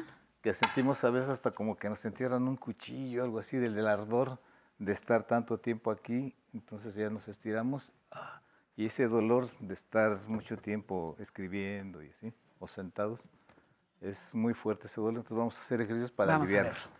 Vamos a verlo, te veo en unos segundos. Muy bien. Va a pasar conmigo una persona que va a hacer en silla. Lo vamos a hacer, yo lo voy a hacer parado y mi compañero del público lo va a hacer en la silla, sentadito. Es bien importante ese dolor de espalda, de estar mucho tiempo sentado. ¿Cómo te llamas? Oscar. Oscar. Oscar va a estar, Oscar va va a ser sentado y yo parado. Vamos a ser los mismos, los que están en casa, que no tienen mucha movilidad. Oscar va a ser el ejemplo. Y los que estamos fuertes y jóvenes van a ser como yo, ¿vale? y Oscar también. Muy bien. Ese dolor de espalda que tenemos en- cuando estamos escribiendo mucho o mucho tiempo sentados, nos- nuestro cuerpo nos dice que nos estiremos y hacemos así y sentimos alivio, ¿cierto? Entonces vamos a tratar esos ejercicios. Primer ejercicio, los que yo voy a hacer con el bastón y Oscar va a hacer sin bastón. Vamos a hacer el primer ejercicio. Estiramos los brazos y voy a meter mi cabeza en medio de mis brazos. Uno. Y regreso al pecho. Segundo. Dos. Y regreso. Tres. Y regreso. Y cuatro. Muy bien. Ahora vamos a hacer de lado. Vamos a poner un brazo arriba del otro. Vamos a hacer de un lado. Regreso del otro lado. Dos. Tres. Y cuatro. Muy bien. Vamos a poner nuestras palmas aquí en la cabeza. Uno. Y regreso. Dos. Bien estiraditos. Tres. Ay, hoy sí desayuno el público. Y cuatro. Muy bien. Ahora vamos a poner nuestras manos arriba. Lo que vamos a hacer es bien sencillo. Sin mover el cuerpo, vamos a hacer las manos para atrás, pero derechitos. Uno. Manitas abiertas, Oscarín. Dos. Tres. Y cuatro. Este es un poco exigente, ¿verdad? Muy bien. Vamos a usar las manos atrás. Oscar va a hacer así, los dos brazos. Y yo voy a hacer con el palo. ¿Listos? Vamos a hacer para atrás uno. El chiste de aquí es no hacer trampa, es no inclinarse. Derechito el cuerpo por los brazos. Uno, dos, tres y cuatro. Muy bien. Vamos de repente otra vez las manos al frente. Vamos a hacer uno, dos, tres. Uno, dos, tres. Abajo, al pecho, arriba. Abajo, al pecho, arriba. Y con este terminamos con el palo.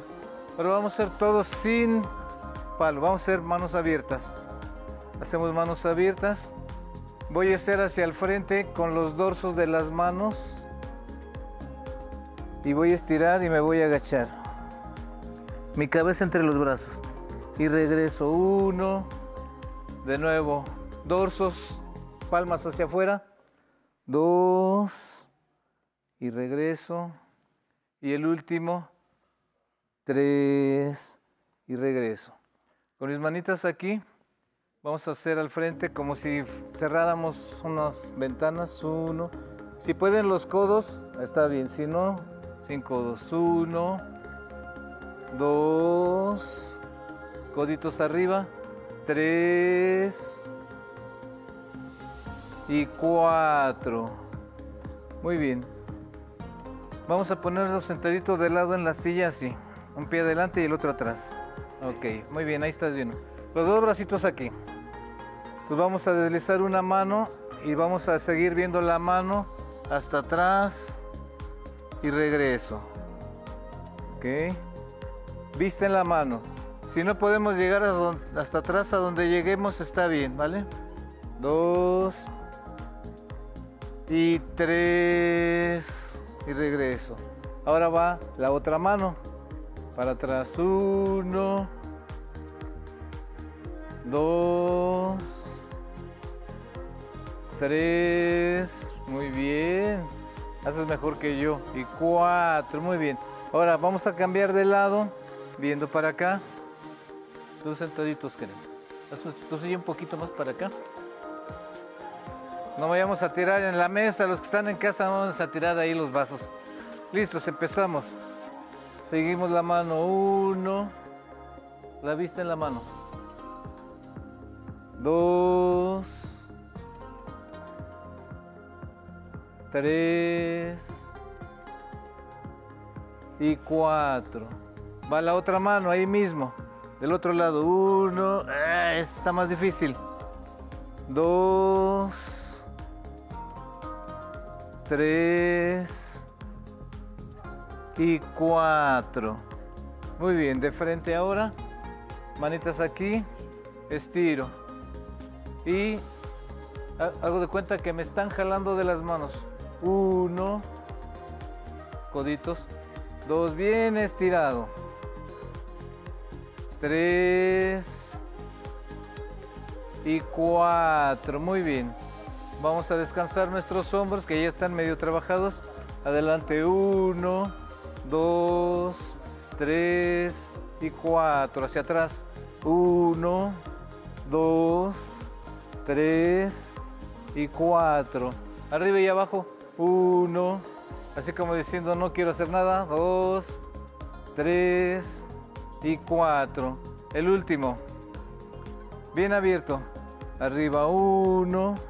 Como nadando. Dorso. Dos. Tres. Y cuatro. Hacia atrás. Uno. Dos. Tres. Y cuatro. El último aquí. Aplaudo al público que está haciendo. Uno dos, hicieron muy bien, tres y cuatro. Y con este aplauso, uno, dos, tres, cuatro. Y unos rapiditos para recibir a Patti. Ah. Muy bien, Sensei. Muy amable. Muchísimas gracias, buenas tardes. Muy bien, Sensei, vas mejorando con tus salidas, ¿eh? Muy bien. Te agradezco muchísimo. Al contrario, Sensei, gracias a ustedes. vamos a seguir aquí tomando nota de todos tus ejercicios y que nos pongas en movimiento, sea cual sea nuestra edad. Así es, ya ¿Cierto? dijiste el ejemplo. Ya di el ejemplo de, de Mazatlán. Nunca es ¿eh? tarde para Nunca, hacer movimiento. Nunca, nunca, nunca es tarde. Y también yo le invito a que se ponga muy cómoda, donde quiera que usted se encuentre cómoda, cómodo, porque viene una conversación realmente que nos honra muchísimo poderla presentar. Es con la, nada menos que con la señora Ofelia Murrieta. Es poeta, eh, escultora, diseñadora de joyería. ¡Qué joyería! Nos permitió entrar con nuestras cámaras a su estudio y mire lo que tenemos para usted. Disfrútelo.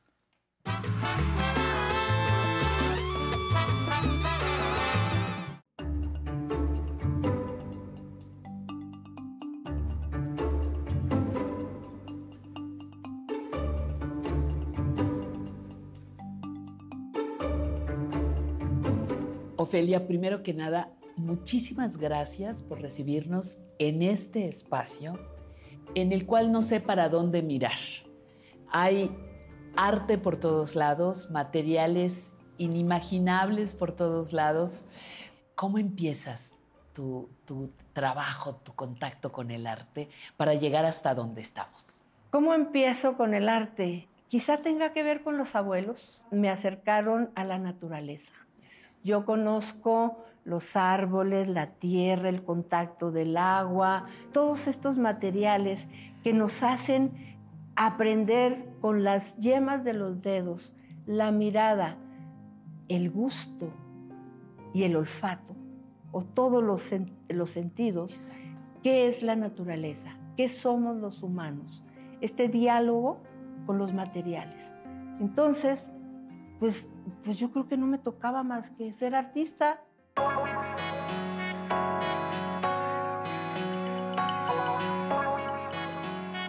Tú te entregas con todo el cuerpo a lo que construyes, a lo que diseñas. Háblame de esa relación de tu cuerpo con, con los martillos y, y la filigrana. Cuando uno está en el taller es otra persona. Estás como poseído. Como de alguna manera. Los materiales te, te, te... A mí, por ejemplo, me encanta soldar. Me encanta el fuego, ver cómo se transforman los metales con el fuego. Me encanta martillar, así, con fuerza. Y, y además te entregas y, y, y escuchas, porque cada metal suena diferente. Yo soy rara. En Sonora ser raro es ser distinto. No es ser enfermo. No. Ser raro es como que distinto. se distinto. Se te ocurren cosas raras, como por ejemplo, esta muerte, pues no es muerte y si es, nos lleva aquí, aquí nos llevamos la es nuestro último, es nuestro último destino, aquí, ¿no? Nuestro Pero último rostro. Es el último rostro. Ajá. Pero está perforada, está llena de hoyos. Y esta escultura se puede vestir de lo que quieras. Le quito esas, esas cosas y le puedo poner ramas como están aquellas. Le puedo poner muchas cosas.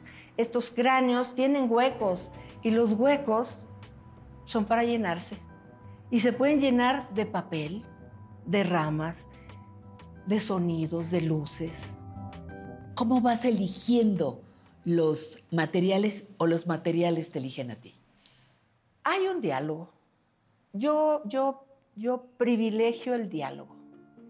Y el diálogo no solo entre personas, es el diálogo con tu memoria, con tus ancestros, con tus abuelos, con los materiales. Y es una mirada educada. La mirada se educa, se construye, se enseña, se comparte. Y hay una piedra que debe andar por aquí. Es, es una piedra que está ahí, que ya se la transformé en bronce. Y así, ¿qué te podría decir? Díganme si esta raíz no es absolutamente maravillosa. ¿Raíz? Esta es una raíz. Este es un bambú. Este es un bambú y esta es la raíz del bambú. Pero si lo ponemos así, alguien dijo que parecía un xolotl. Pero para mí me parece un dragón, un ser fantástico, y aquí lo tengo guardado hasta que le toque hablar. Cada material te dice algo, te cuenta historias. Y aquí está lleno de historias. Hay símbolos en tu joyería, hay símbolos en tu arte en general que, que son constantes, son parte de tu lenguaje. Háblanos de esto, por favor. Sobre todo son arquetipos femeninos. Las diosas, las vírgenes, las sirenas, son arquetipos y todos tienen que ver con esta relación con el cuerpo. Otra de tus pasiones, tengo entendido, son los textiles, las telas, los hilos, los estambres. Hasta te aventaste a hacer un museo. El privilegio de haber estado en el claustro de Sor Juana, el privilegio de que la doctora Guadalupe Pérez San Vicente, creadora de los movimientos de gastronomía, cuando se hace un festival del centro histórico, Lupita me llama y me dice, ven, vamos a poner una exposición que se llama Lo que México aportó al mundo en semillas y flores. Y entonces, al terminar, Carmen Beatriz López Portillo me dijo, me gustaría que te quedaras en este equipo. Y me ofreció la colección de Luis Márquez y crear el Museo de la Indumentaria Mexicana. Tiene una colección de más de 4.000 trajes que están ahí guardados, están ahí. Pero es una colección que habla, cuenta historias, nos dice, los textiles nos cuentan historias. Claro, claro. Nos dicen de dónde llegaron, cómo son tus tramas, cómo es tu tinte, cómo, cómo, cómo, cómo se los ponen las mujeres. Cuentan historias. Historias del cuerpo. ¿Qué hace el arte contigo cuando las emociones están a flor de piel? Yo escribo mucho. Ajá. Leo mucho, escribo mucho y generalmente todas mis colecciones tienen poemas. La sirena tiene su poema, la muerte tiene su poema, el cuerpo. Y del cuerpo hay un poema particularmente que me encanta porque lo escribí para un programa de radioeducación. Mi cuerpo es mío. El territorio corporal y la ausencia han llenado mis últimos días. Solo ojos, manos fugaces, cuerpo hecho añicos, cuerpo prostituido, mutilado, dividido y separado, cuerpo que colme el abismo del deseo, cuerpo mío que añora, disfruta y goza los placeres del orgasmo. Qué lejos estoy de mi cuerpo y cómo me hace falta su compañía. Me miro el espejo y me desconozco, pero aún conservo la esperanza. Mi cuerpo es mío. No me podía ir sin hacer referencia a este trabajo tan importante que se basa en una muy importante colección de libros en México que es Sepan Cuántos, de Editorial Porrúa. José Miguel Porrúa me dice, Porrúa está cumpliendo en este año, año pasado, está cumpliendo X, años, ciento y tantos años. Y Sepan Cuántos está cumpliendo más de 60 años. Entonces me dice José Miguel, ¿por qué no trabajas algo con Sepan Cuántos? En este proyecto estamos Andrés Fonseca y yo y empezamos a pensar en trabajar con el libro, leerlo, seleccionar una, una frase y trabajar con el papel, con este papel. Esto está hecho con las páginas de los libros. Pero no piensen que agarramos libros de la librería. Son los libros que están por la calle de Donceles. Son libros que ya acabaron su vida útil y están ofreciéndose en cualquier cantidad de nada. Y nosotros lo estamos transformando en algo que se llama ornamentación corporal. Si te lo pones sobre tu saco, saco se va a ver.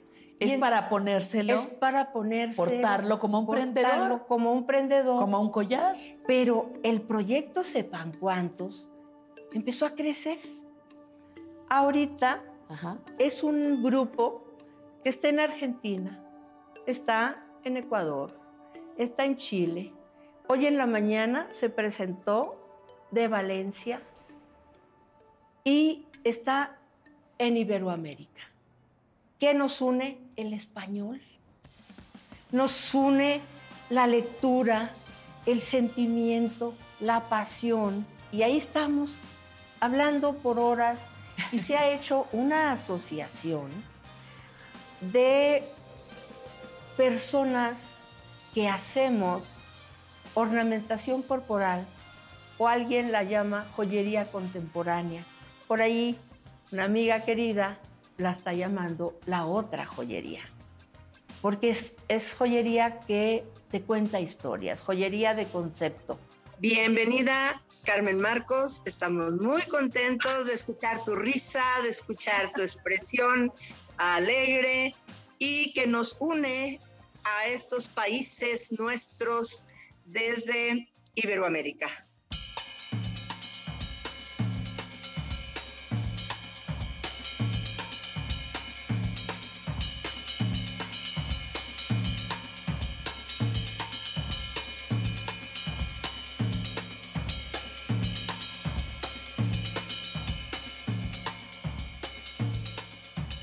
El paso de los años, ¿qué representa para ti? Para mí el paso de los años es memoria, experiencia, la caja a donde puedo llegar por inspiración, por alegría, por recursos, por el estar bien. Y es lo que fundamenta mis proyectos. Ahorita, en este instante, en este espacio, estoy creando las condiciones propicias para la tercera o para la cuarta etapa de mi vida, que seguramente será la última, porque tengo 74 años y ya no va uno para arriba, va uno caminando o en línea recta o de bajada, como dice. Pero, pero estoy absolutamente agradecida, muy agradecida con todas las personas que hicieron posible que yo, Ofelia Murrieta, sea lo que soy. Y para ahí, ahí no hay una sola persona que sea inútil. La mirada de una persona en la calle y te sonríe es un alimento para el alma. Aquella que te dice, me gustó mucho tu pieza y la traigo puesta, y la traigo como un símbolo, es un aliciente para seguir hablando a través de los metales. Y ahorita mi etapa es mirar mis archivos y traducir de esos archivos o presentaciones o libros o videos o algo que les dé un poquito de, de, ganas de reírse, de ganas de jugar, de ganas de ser creativos. Y entonces, ¿qué estoy haciendo? Compartiendo mis conocimientos, porque no me voy a llevar nada. Lo único que llevo es la alegría de ser quien soy, que soy una persona muy feliz, que sí me deprimo, que sí lloro, pero al mismo tiempo encuentro la posibilidad de ser y de ser yo, Ofelia Murrieta.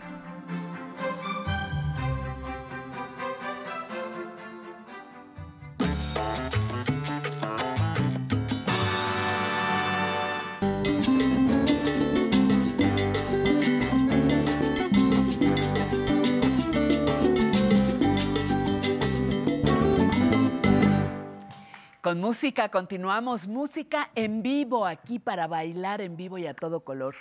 En Quiero sentirme bien, ya vamos por nuestra última hora. Darío Guajardo, director de teatro, nos hablará de experiencias teatrales con personas mayores. En Recuerdos Vivos con Emilio nos va a contar sobre la visión de Diego Rivera. Y ahora vamos con nuestro muro de la fama.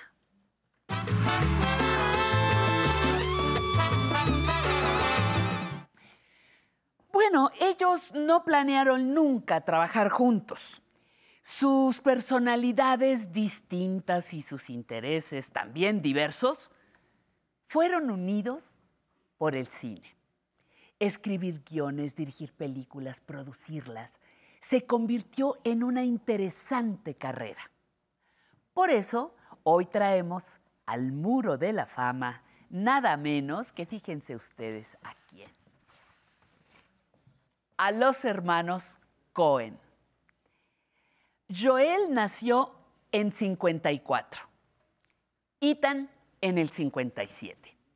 Si bien compartieron la misma recámara por años, parecía que sus intereses estaban muy distantes. Sin embargo, en 1984 escribieron lo que sería su debut en el cine, Blood Simple. Y de ahí surgió una larga carrera como representantes de una nueva generación de directores jóvenes e independientes. Sus películas mm, no son precisamente lo que conocemos como comerciales, pero han logrado construir lo que sí conocemos como cine de culto, precisamente porque sus producciones no están sujetas sino a su propia creatividad es una propuesta de ideas. Les gusta combinar géneros. Van del western a la, comedia musical, de filmes de gángsters a comedias románticas, de películas de época a auténticos dramas. Todas y cada una de ellas diseñadas paso a paso, con escrupulosa producción, con detallados movimientos de cámara, horas y horas diseñando en papel lo que querían ver en la pantalla. El humor negro, por cierto, es otra de sus constantes. Barton Fink les dio la Palma de Oro en el Festival de Cannes y Fargo en el mismo festival, pero años después. Otra como mejor, les dio otra, otra destacada palma como mejor director. Esta cinta además sumó, al Oscar, eh, sumó un Oscar al mejor guion original y el BAFTA a la mejor dirección. No hay país para los viejos, es otra película, les reportó también tres Óscares. Su filmografía tiene poco más de 20 producciones juntos y ahora llegan a una etapa en donde Ethan se va a dirigir teatro y Joel seguirá en el cine. Decisión tomada sin dramas, sin conflictos, simplemente porque los ciclos de la vida así lo exigen. No se habla de ruptura, simplemente del camino que los espíritus libres toman. Con 68 y 65 años, las decisiones llevan más filosofía que drama. No se pierda la oportunidad de conocer cualquiera de los filmes de los hermanos Cohen que desde hoy estarán en nuestro muro de la fama.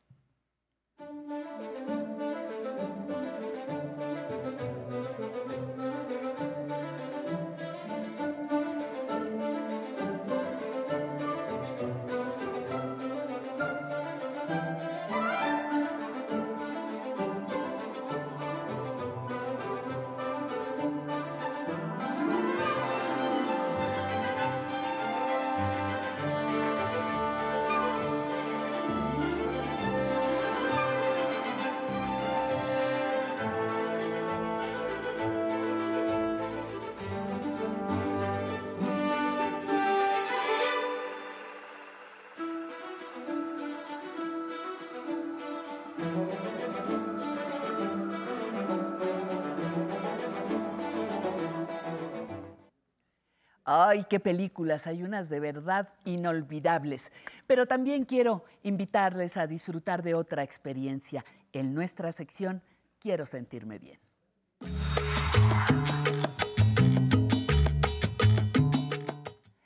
Pues fíjense una cosa, así como hay quienes se sienten muy bien haciendo cine, dirigiendo cine, hay otras personas que se sienten muy bien actuando para el teatro, como es el caso de Darío Guajardo. Darío, muchísimo ¿Qué tal, gusto. Patricia? Muchísimas gracias por, por estar con nosotros y por venir a compartirnos algo que nos interesa muchísimo. Has trabajado de manera directa grupos teatrales con personas adultas mayores. ¿Qué experiencia, qué tienes que compartirnos de, estos, eh, de estas horas vividas?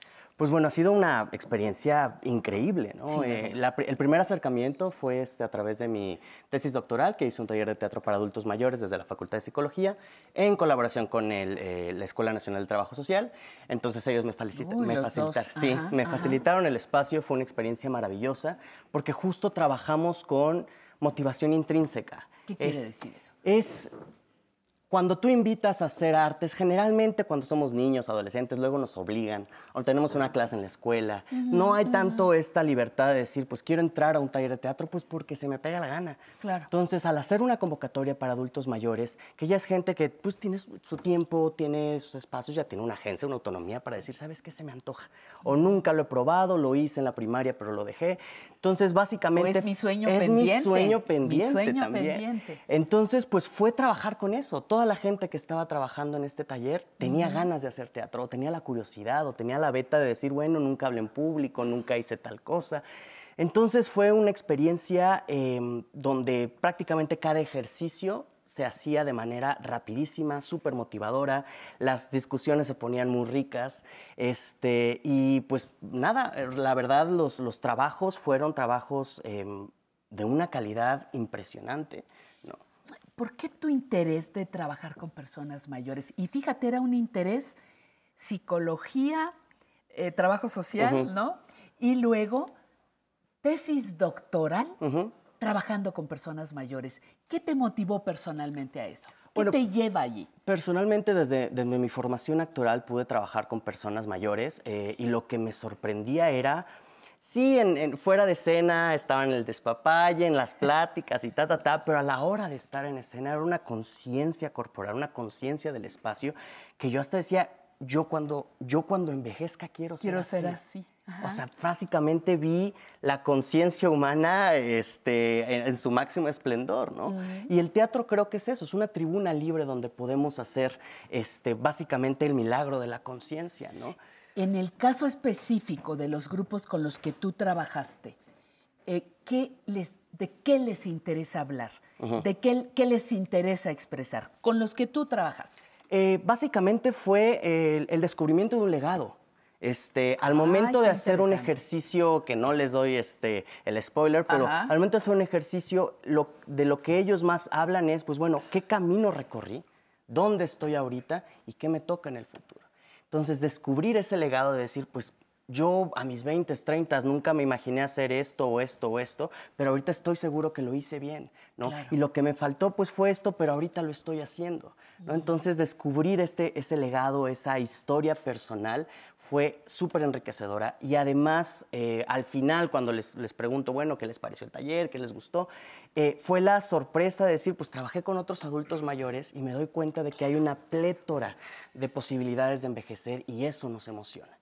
Claro, claro, no, imagínate convivir y ver entre nosotros mismos, nosotras mismas, la, la riqueza de nuestra propia vida. Claramente. Porque a final de cuentas lo que llevas a, a escena, valga la expresión, pues es tu propia vida, ¿no? Tu propia, tu propia experiencia. Ya cuando ellos eh, dejan, dejamos esta parte de, de qué quieren hablar, ¿en cómo, ¿cómo logras esta disciplina? ¿Cómo logras hacerlos entrar en papel? Ah. Tú me dices, Patricia, preséntame como actor. Sin duda, muy respetable, lo presentamos como actor. Pero ahí eres un director, Claro, ¿no? Cuando empiezas a, a mon- a poner personajes, a marcar movimientos en los metros cuadrados Ujú. que será tu escenario. Cuéntame cómo es ese trabajo. Pues bueno, empezamos con, con ejercicios muy simples que van aumentando de dificultad. Pero primero vamos limitando las propias resistencias que tenemos. Una Ay, característica de ajá. alguien que se acerca por primera vez al teatro casi siempre es describimos todo con palabras, ¿no? Ah, está haciendo frío, ah, está, es de día, ta, ta, ta. Entonces, si limitamos la palabra, si hacemos primero solamente Mudos un- ahora. un ejercicio mudo de ahora, completamente, mudos. ¿no? Ajá. O solamente vamos a utilizar el rostro, o solamente vamos a utilizar tal cosa. También los pongo a escribir, los pongo a, a- a discutir imágenes, discutir este, lo- lo- lo- emociones complejas. Este, y, y, 이 pues a final de cuentas, poco a poco es ponerlo en escena, porque no puedes este, analizar algo que no pones en escena y no puedes ponerte en escena si no lo analizaste antes.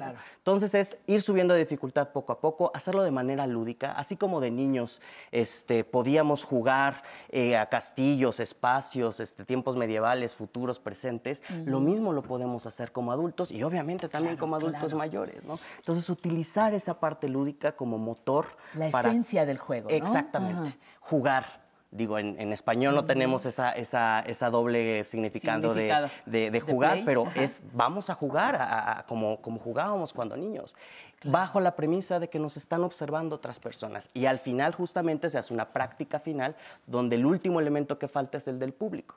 ¿no? Entonces, primero sí todos sentimos, muy padre, porque estamos en un grupo de confianza nomás entre en nosotros, confianza. pero después es, bueno, ahora sí, invita a tu gente y te van a ver. ¿no? Y es, una, es un florecimiento maravilloso, básicamente. Híjole. Oye, ¿y cómo entran? Bueno, ya nos dijiste un poco tímidos, un poco nunca he hablado en público, pero tengo ganas de hacerlo. Muy bien, entra. ¿Y quién sale después de esa exposición pública? Eso fue lo que ¿A a, quiénes mí, has visto A mí me ha sorprendido, porque creo que el taller también fungió como una semilla que germinó para proyectos futuros. La experiencia que yo tengo es que los, los, los, grupos con los que he trabajado, la gran mayoría siguen haciendo teatro, a pesar de que nunca se habían aproximado al teatro. Pero precisamente como ya tienen los medios, ya tienen la motivación, yo nada más les doy el primer empujoncito para empezar a trabajar con ello. Entonces, ¿quiénes salen? Sale primero un grupo.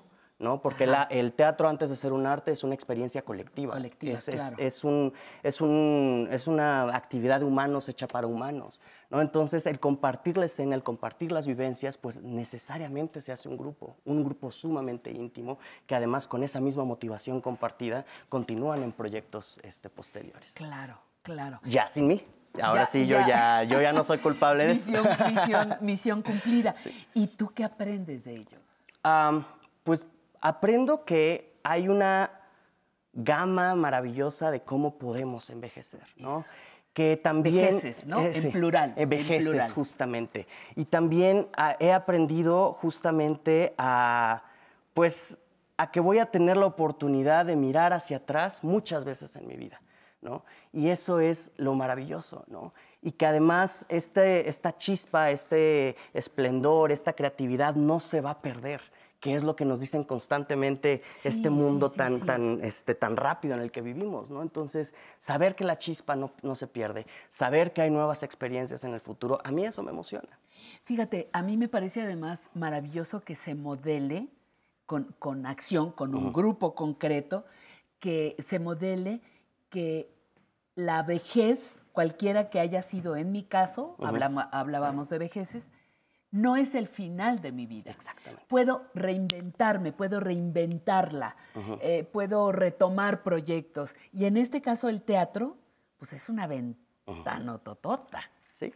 ¿No? Porque imagínate personajes, épocas, movimientos. Sí, y justo lo maravilloso de eso es, por ejemplo, los espacios donde hago los talleres, no es un, un teatro tradicional, no es un teatro a la italiana, no es una caja negra, es un salón de clases, es un cuarto de una casa. claro. Entonces, este poder de imaginativo de decir, estamos transformando un espacio que sirve para dar clases, para dormir, para qué sé yo, en este, una escena de misterio, este, una escena romántica, un parque, em, qué sé yo. Eso es lo, lo- también lo bonito, ¿no? Ver cómo se transforman los espacios porque se transforman ellos mismos. Bueno, no sé cómo habrá empezado el teatro, pero yo me imagino que pues, se presentaba Ujú. en plazas, se presentaba en las calles. Claramente. Pues así, ¿no? Es Así. una tribuna donde ahora sí que lo único que se necesitan son personas que vean personas. Y Claro. saberse observado, que es la cosa más difícil del, de- de- del teatro. sí. Es, el primer ejercicio que les pongo es, bueno, ponte a caminar como si estuvieras en el centro de Coyoacán. Y todo el mundo dice, pues es que nadie camina así, ¿no? Porque no sabemos que estamos siendo observados. Saber que nos observan cambia por completo nuestro comportamiento. Todo, todo, Y jugar todo. con eso y disfrutar que sí me estás viendo. Y Sí. yo voy a hacer esto para que tú sientas tal o cual cosa, es lo maravilloso del teatro. Ay, muy bien. Oye, ¿el próximo grupo cuándo empieza? Empezamos en febrero, vamos a estar los, los miércoles de febrero y marzo en el Hormiguero, en el Centro Cultural El Hormiguero, en la del Valle Sur, en la calle de Gabriel Mancera. Vamos a estar los miércoles de 11 de la mañana a 1 de la tarde, si no me equivoco. Este, ya próximamente tendremos toda la Ya información. nos, nos mandas la Claramente, información, ya por cuando favor. tengamos el cartel, Cuando este, para, tengas que, todo. para que mucha gente venga y pues descubre esta maravilla o redescubre esta maravilla. Que Oye, no sé si aquí tenemos más Marlon Brando, más este... Ahorita eh, ¿cómo nos pasamos los, los- los números. Ah, Ahora, ahora están apareciendo, están apareciendo en, en pantalla para que el público se lo lleve. A mí me de- da muchísimo gusto que hayas aceptado la invitación. Muchas gracias, Patricia. Y que con tu, con tu experiencia, con tu sapiencia, el doctorado, el doctorado El cuesta. doctorado cuesta. Doctor Darío Guajardo. eh, eh, eh, que con tu experiencia hayas venido a compartir y lo que es mejor, que sigas trabajando con grupos, con personas adultas mayores que tienen mucho que decirnos. Muchísimo todavía. Muchísimo. Muchísimas Muchas gracias. gracias, Te Patricia. lo agradezco, Darío. A usted le agradezco la atención que nos brinda y vamos a continuar aquí en Aprender a Envejecer. Usted sabe, llegamos desde la Ciudad de México y hoy es un día muy importante, muy importante para nosotros y es un gran gusto saber que está del otro lado de la pantalla.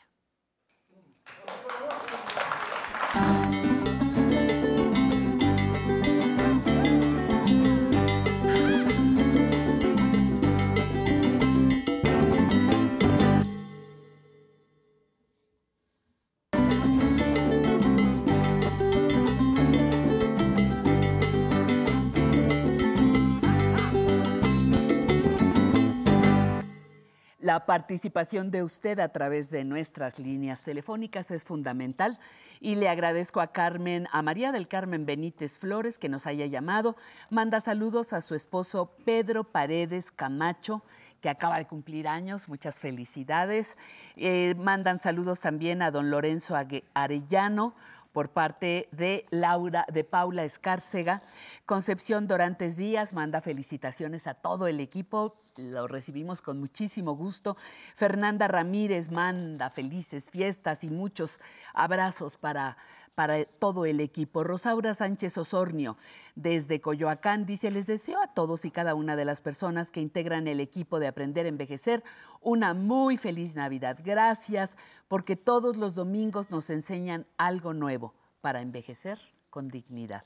Muchísimas gracias, Rosaura. Le agradecemos muchísimo que reciba nuestro trabajo. Lucía Mora eh, manda también felicitaciones al programa. María Gómez, excelente programa. Y recibimos y tomamos nota de los saludos de María de la Luz Soto. Turnamos su llamada al área correspondiente, igual Alfredo Guerra Palacios. Tenemos la llamada de Esperanza Sánchez García, claro que sí. Y también Esperanza Sánchez García y seguiremos en contacto. Recuerde que nuestras líneas telefónicas siguen activas durante todo nuestro programa. Y ahora yo con mucho gusto le invito a que se ponga cómodo porque vamos a la siguiente sección, entre letras e historias.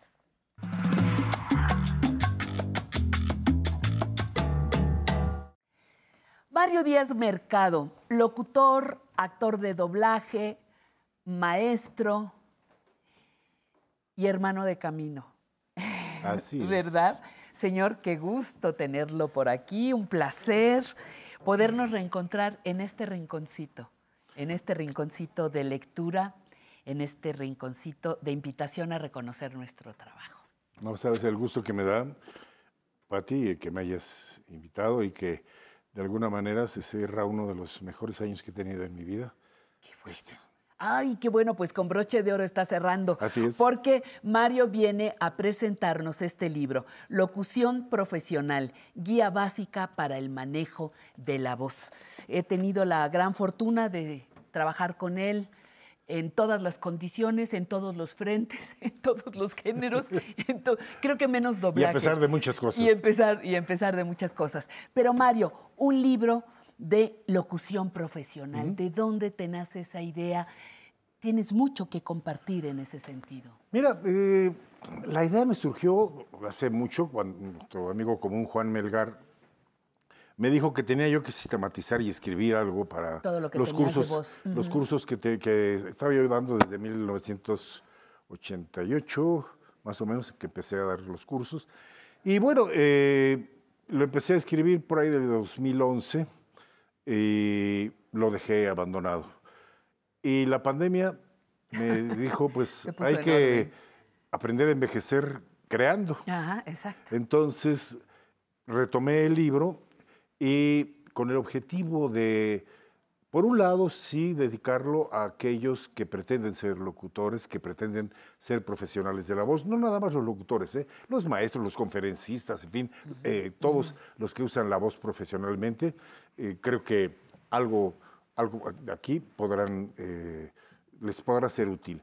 Y por el otro, el propósito era eh, que las universidades y las escuelas de comunicación por favor. incorporaran en su programa de estudios, en su plan de, estudios, la materia de manejo y proyección de la voz. Porque resulta que tienen muchas materias, pero no les, no les enseñan a cómo explotar adecuadamente la voz. Eh, les ponen, eh, cuando yo estudié, me ponían una vela enfrente para que no se moviera la vela cuando yo pronunciaba las heces. Sí, pero no me decían en dónde poner la lengua. Para que, no, para que no saliera el aire. No, y a mí en dónde poner la vela. quítemela, quítemela de aquí. Este, yo creo que hace falta eh, en las carreras de comunicación que instituyan la materia de manejo y proyección de la voz. A las universidades en general y las escuelas de comunicación. Y bueno, las de derecho también, en fin, todos los que tienen que, usar la voz profesionalmente. Mario, tú perteneces a una generación de, voz que primero eh, has pasado muchas cosas, pero las destaco por motivo de la entrevista, eh, que te hacían exámenes Sí. de lectura, de historia, de historia contemporánea, eh, te hacían exámenes eh, de, de pronunciación en diferentes idiomas, no solamente de lo tuyo.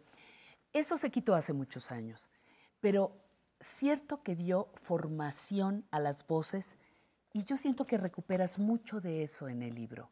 Desde Mm. enseñarme, digo, no das clase de historia, pero me das unas ideas de cómo pronunciar, me das una idea de entender cómo sale mi voz y cómo poderla colocar. Me das idea de muchas cosas. Esto es producto de tu historia desde que empezaste. Es la Sí. historia de cuántos años, Mario. Eh, mira, ¿50? ¿Ya? eh, este año cumplo 50 años de haber obtenido la licencia de locutor. la- pues, ¿Qué número en- eres? En, octubre. Pero Como déjame- menos 10 eres. Pero déjame decirte que yo el examen lo reprobé dos veces. Ajá, ay, qué bueno. Entonces, eh, después ya obtuve la, la licencia y luego me convertí en sinodal. Sí, eso para, también, para- para, para los exámenes de locución. Y entonces, eh, pues los compañeros, que hoy compañeros que me conocieron, me decían, no, es que todos te teníamos miedo porque eras muy estricto. Es que yo lo que hice fue eh, plantear mis experiencias a las que yo me había enfrentado, las dificultades que yo me había enfrentado, y hacer que los eh, pretendientes a ser locutores se enfrentaran a esas situaciones para poder salvarlas, aprendiéndose los nombres de gobernadores, de instituciones, de siglas, aprender idiomas, eh, en fin, porque yo hacía el, el examen de, de cabina. Y sí, mucha, mucha gente me odió, me aborreció, y otros me lo agradecieron. Acabo de estar con Rubén Moya, eh, que es un extraordinario locutor y que ha marcado un estilo, y justamente él me decía, gracias a ti, yo pude eh, llegar a ser lo que soy ahora. En, en el arte de la comunicación, del bien comunicar, la voz es fundamental, Mario, y no se le da en ocasiones, siento yo, o ha ido perdiendo la importancia que merece en su formación. De ahí la importancia del libro. Sí creo, sí creo que te voy a decir que... Porque creo que personas que lo que ves, ¿qué? No, que- y dices, perdón, ¿qué dijo? O uno fantástico que escuché hace poco que dijo, los invitamos al concierto donde estará el barítono eh, Juanito ¿El qué? Pérez.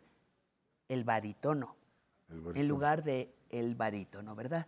Entonces yo de momento decía, es que urge de Es que tenía varios tonos. Como lo propones, como lo propones, que, que el, el manejo de la voz se haga profesional, eh, por lo menos en las carreras de comunicación. Sí, yo creo que fundamentalmente la dicción, la fluidez, la modulación, la dicción evidentemente, pero fundamental es la respiración. Hay que aprender a respirar antes que nada. Que no sabemos. Porque, Te tardas mucho. Mira, en las calidades aprender. de la voz pueden ser diversas y pueden ser quizás no muy agradables a veces al oído, pero eh, tú te acuerdas de Tomás Mojarro, te acuerdas de Germán Dehesa, que tenían, bueno, las voces que tenían, eh, pero lo que importaba era lo que te Lo que te- comunicaban. el hombre que tiene algo Entonces que hay que decir. llenar primero la cabeza Ajá. este, para poder hablar, como decía Bertolt Brecht. Bertolt Brecht. Lo importante no es tener un medio para difundir, sino tener algo aquí para comunicar. Alguien que tenga algo que decir. Exacto. Decía el, el es. famoso término. El- el, eh, la famosa frase, perdón. Mario, ¿esto te llevó cuánto tiempo? Dijiste que lo detuviste en 2011. Sí, Y, y- luego vino la pandemia y nos Ujú. levantó. Pero esto formalmente, ¿cuánto tiempo te lleva? ¿Toda tu vida de trabajo? ¿Está tus años de, de trabajo Mira, profesional? faltan muchas cosas, Patti, porque pues tampoco quería yo ser este, Abrumar, ni todólogo, ajá, ni todólogo. este, ni, ni hacer volúmenes, este, dos, tres volúmenes, no, no, t- tampoco, tampoco se trata de eso. No, eh, digamos que es lo esencial y lo que yo consideré más eh, importante. Y mira, me ha dado muchas satisfacciones, incluso antes ahora, todavía no está en las librerías. Se puede comprar, sí, en la editorial. Este, yo he vendido también muchos ejemplares. Editorias Plaza y Este, Valdés. Plaza y Valdés, sí. Pero me dio mucho gusto porque ahorita vengo precisamente de entregarle a la Asociación Nacional de Locutores unos ejemplares que me pidieron, porque resulta que ellos tienen ahora la carrera de licenciado en locución. y entonces Ah. No me digas. eh, tomaron mi libro, eh, acaban de leer mi libro y todo, y me dijo la, la directora Rosalía Baún que lo querían tener como libro de texto para la carrera. Y esa misma asociación te acaba de premiar. Esa Te misma acaba de asociación dar un me acaba de reconocimiento. dar el reconocimiento Ujú. de eh, locutor con legado, Con legado. de dos- 2022, sí, el día 13. Sí, Eh, recién, o sea que. Te digo que es el, el- el mejor cierre de año de mi vida, porque el 13 me dan el premio. El 16 cumplí 73 años. Excelente, Sí. Mario, Eh, muy bien.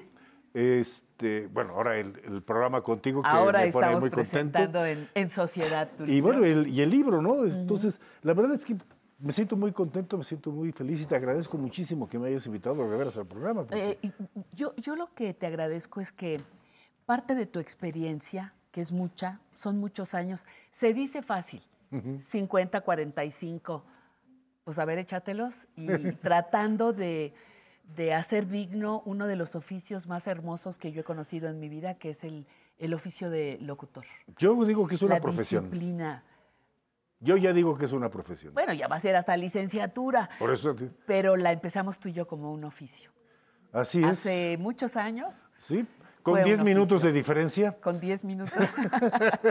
tú antes, tú antes. Sí, claro, claro, yo soy, diez- no, yo soy media hora años, más. Tres, Soy me- años eh, mayor media hora más. Tres años mayor que Sí, yo. Ajá. sí, sí. Y, y ha sido un honor poder compartir una, una larga etapa de nuestras vidas juntos. Yo les decía al principio, eh, situaciones de colores, de sabores negros, blancos, con cohetes de, tricolores, este, pero aquí estamos y encontrándonos, que yo creo que también eso es muy bello, eh, eh, Mario, encontrándonos en esta etapa de la vida siendo productivos Así es. y modelando, como lo hacen nuestros bailarines, modelando que las vejeces en México son distintas y que podemos llegar no al bote de la basura, ¿eh? No, al bote de la basura, sino una etapa de gran productividad. Pues mira, Te sí. agradezco tu, tu presencia. No, al contrario, yo agradezco que tú me hayas hecho tan eh, feliz con esta, con esta entrevista y Y danos la sorpresa, dos libros. yo quiero entregar dos, Dos libros. libros, a- dos. A, quienes... A las dos primeras personas que nos llamen y me digan el nombre completo del señor. Nombre y un apellido, porque es bastante No, largo. no, no, no, Nombre sí, y un apellido. Es muy fácil. Mi, no- para que mi- se lo mi nombre, mi nombre completo es muy largo. Es muy Entonces, largo, por eso nada más me puse así. Tiene el- cargos nobiliarios y tiene cosas así. Mejor nada más nombre y primer apellido de nuestro entrevistado Sí. el día de hoy, el autor de locución profesional, altamente eh, recomendable para quienes quieren ser profesionales de la comunicación. Un excelente regalo, Mario, para mí un excelente regalo tu presencia aquí. Y Muchísimas gracias. Continuamos, por favor.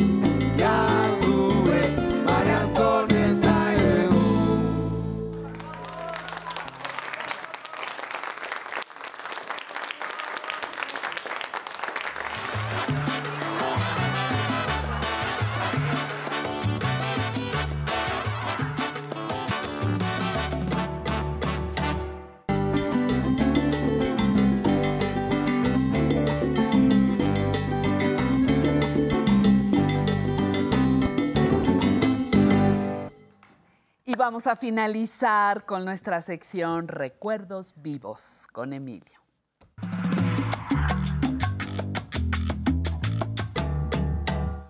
Emilio Cárdenas El Urduy, presente. Presente. Doctor en ciencia política. Maestra, presente. maestra Pati, aquí estamos, Pati, festejando. Qué gusto saber que estás aquí. Aquí dando estamos lata, festejando, dando lata. Y mira, tenemos gente que maneja muy bien este programa, Ajá. porque mi recuerdo de ahora va a ser de Diego Rivera. Ay, No me lo crees, pero a mí me disparaba unos jugos ahí en Mazarik. y ¿Diego? Diego Rivera. Y me acuerdo de él viéndolo en unos conciertos con un gran director de orquesta ruso, Iván Ivanov, de la Iván Sinfónica, de la Radiofónica de Moscú. Y entonces él sentado en Bellas Artes con mujeres, siempre rodeado de mujeres. Cuando me disparaba los jugos también estaba rodeado de mujeres. Venía de estar haciendo el mural que está en Chapultepec.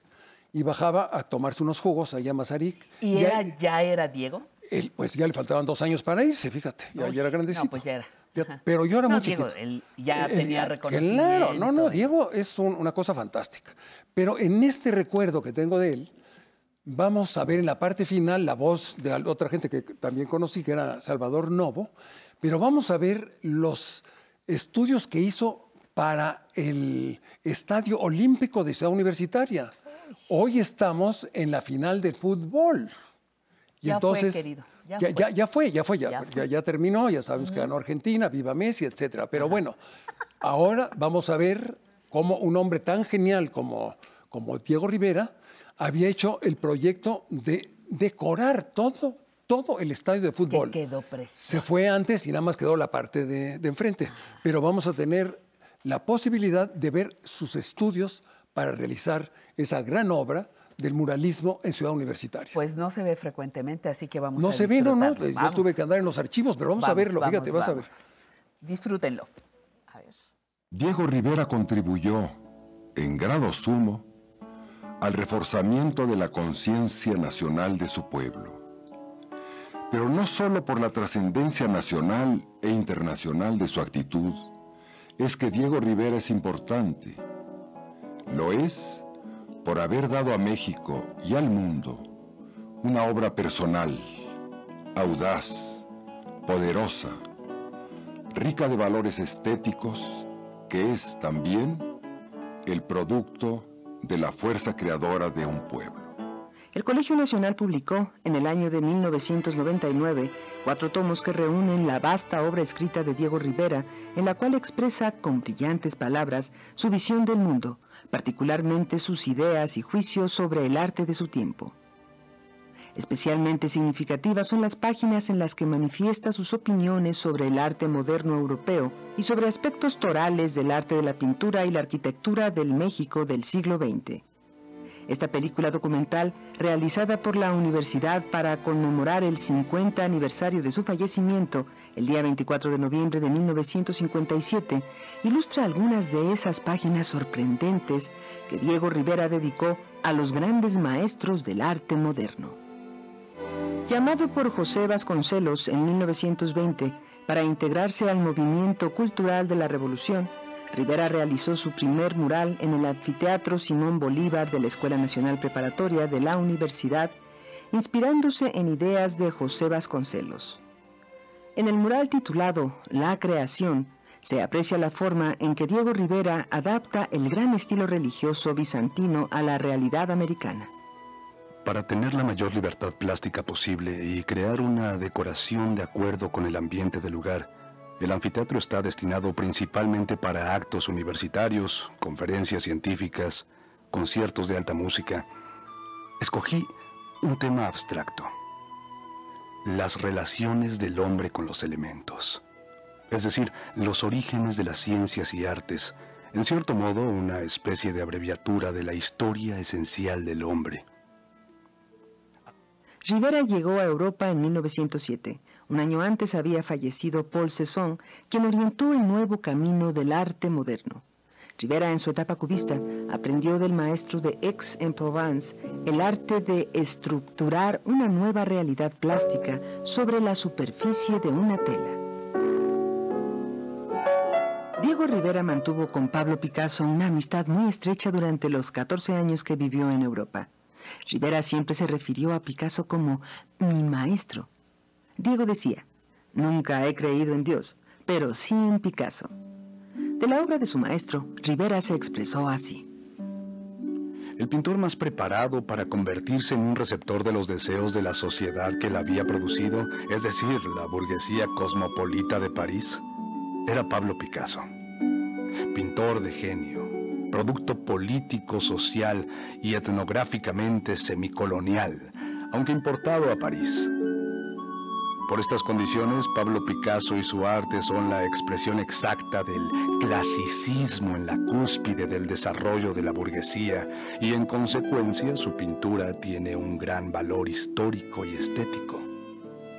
Mezclados a los pintores estaban los poetas, también los matemáticos y los discípulos de los filósofos, los médicos y los filólogos, los historiadores, los periodistas y los políticos especialmente aquellos que pedían a los traficantes los remedios que Baudelaire había preconizado como receta llave para abrir las puertas de los paraísos artificiales. Diego Rivera conoció al autor del libro De lo espiritual en el arte, el pintor ruso Vasily Kandinsky, en París.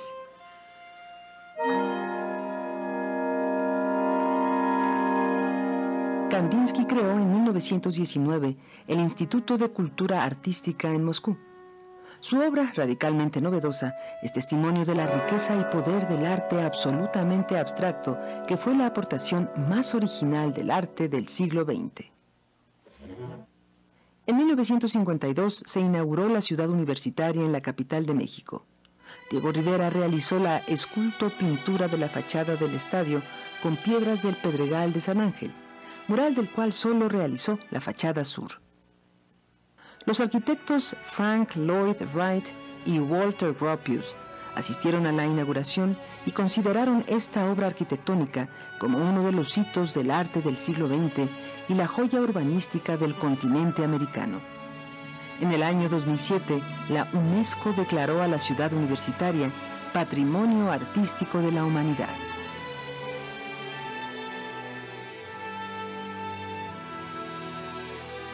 Indudablemente, el ejemplo más importante de la lucha por la independencia nacional que inicia la sección progresista del pueblo mexicano es, por lo que concierne a la arquitectura, el Estadio Olímpico de la Ciudad Universitaria. El edificio, en su técnica de construcción, reúne los procedimientos ultramodernos para manejar los materiales más lógicos de emplearse y más dentro de la tradición mexicana, que como todas las verdaderas tradiciones arquitectónicas del mundo, descansa sobre las bases de la naturaleza de los materiales que proporciona el suelo nacional. Las condiciones de ese suelo y del subsuelo sobre el que se construye, la función del edificio y la armonía con el paisaje, todo esto bajo las condiciones económicas dentro de las cuales se realiza la arquitectura. El edificio nace del terreno con la misma lógica potente que los conos volcánicos que forman el horizonte del paisaje en donde se encuentra. Su material aparentemente dominante es el basalto procedente de la erupción del más próximo de esos conos volcánicos que lo rodean, y su forma total solo es comparable a ellos. Es un cráter arquitectonizado es el cráter de la erupción que fue la Revolución Agrario-Democrático Burguesa de México. Es pues el monumento del pueblo de México a su propio esfuerzo heroico progresivo.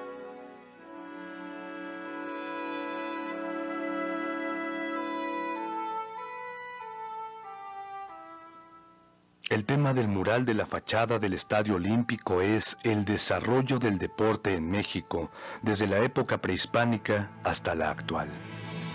Vincula al Estadio Olímpico de la ciudad universitaria, realidad actual en el espacio, al espacio y al tiempo totales de la vida del pueblo que lo ha levantado. Es decir, que nuestra intervención de escultopintores ha dado mayor realidad histórica, mayor realidad social, al movimiento estético, pero de absoluta y profunda función social y utilidad pública. Hemos logrado realizar arte público social.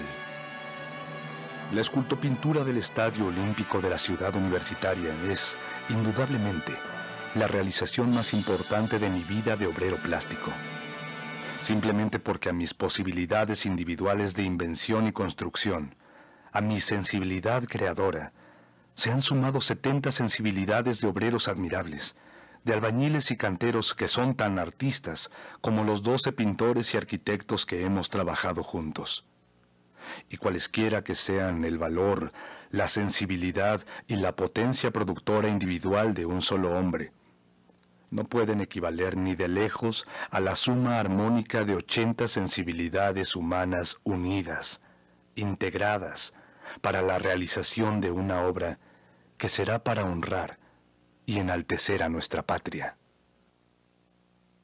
El escritor y cronista del siglo XX mexicano, Salvador Novo, festejando los 70 años del gran muralista, dijo, Nuestro siglo es el de Diego Rivera. En sus increíbles 70 años cabe nuestra historia, vuelta en sus manos pequeñas, raza, grito, color, pasión y dulzura, ídolo y niño, mazorca y bandera, selva, nube, estrella. Qué orgullo haber convivido su tiempo, haberle conocido, apenas ayer, aéreo como un colibrí gigantesco y contradictorio que inyectaba colores en los muros grises del anfiteatro de la preparatoria, hasta hacerlos florecer en la gran primera lección de nuestra pintura. Y celebrar ahora sus 70 años, junto a su risa grande de gigante inmortal y generoso, que llena un siglo y lo recoge y explaya ante la felicidad de los ojos y la sacudida del corazón de México.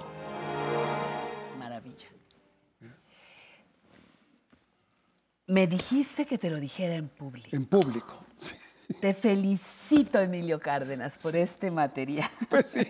Me dijo, dímelo en público, por favor. Pues Sí, sí. Claro que sí, Emilio. Pues mira, mucho lo- lo- gusto. Que nunca había visto. Yo tampoco, no hasta- que la descubrí, yo no sabía sí. esa historia de todo lo que faltó Pues y del proyecto original. Ahora sí que me Esto lo descubrí haciendo el documental porque lo vi con eh, Rina Lazo, que era una guatemalteca, una gran pintora, que era su asistente de Guatemala.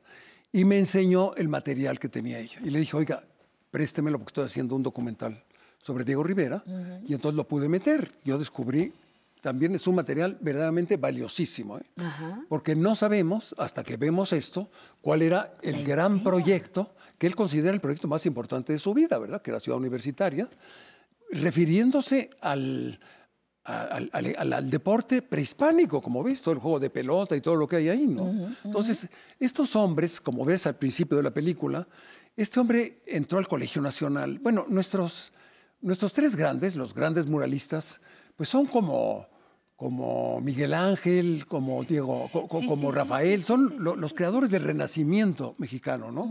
Que eran renacentistas, porque además escribían muchísimo. Cuatro libros de ensayos de Diego Rivera, y no digamos los de Siqueiros, y también la autobiografía de, de- del tercero, que, que tienes, el, bueno, el, el- el otro, ¿no? ¿Quién es? Siqueiros, Rivera y, Y el de, el de- el- de Guada- de Guadalajara. Bueno, en fin, Orozco. no- no- Orozco. Ah, me lo soplaron por acá. son grandes escritores y grandes pintores y grandes seres humanos. Y ellos han pintado nuestra historia para darnos identidad y recordar quiénes somos. Y recordar que desgraciadamente se fue antes de terminar esa gran obra Sí, hombre, que había bárbaro. preparado para Gloria de México. Ahora, fíjate que me llama mucho la atención el que haya dado crédito a los eh, canteros o canteristas, no sé cómo, cuál sea el término correcto, a los que le ayudaron con, la, con la piedra, a los obreros, al albañil que pegó, porque él decía, por más que yo tenga la gran idea, si no hay quien coloca, se trepa ya a colocar lo que yo, mi idea no hubiera sido posible. Pues, me gustó. Eso es muy importante, pero mira, toda la obra muralista no la hace un señor, la hace él y como 15 más. Es una obra colectiva. Y él era muy consciente. Bueno, fue secretario del Partido Comunista, como Claro. tú sabes, ¿no? Fue un, un hombre muy ligado al movimiento obrero, hasta que lo corrieron. Ya sabes que ahí los partidos comunistas se, se- se expulsan unos a otros.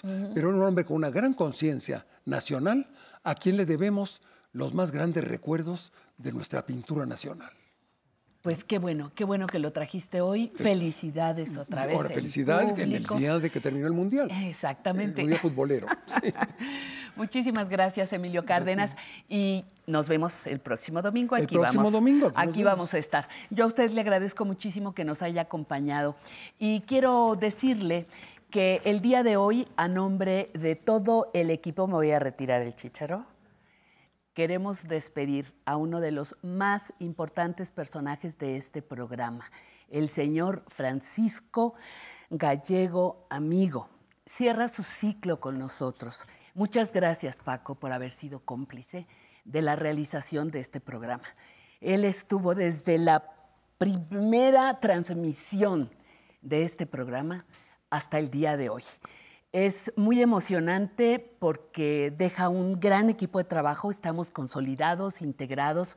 Este proyecto va a seguir, por supuesto, pero qué importante decirle gracias, Paco, por tu presencia, gracias por tu solidaridad, gracias por tu complicidad, gracias por tu entrega a nuestro programa. Nos has hecho muy suavecita la despedida, pero yo no podía eh, evitar compartir esto también con el público.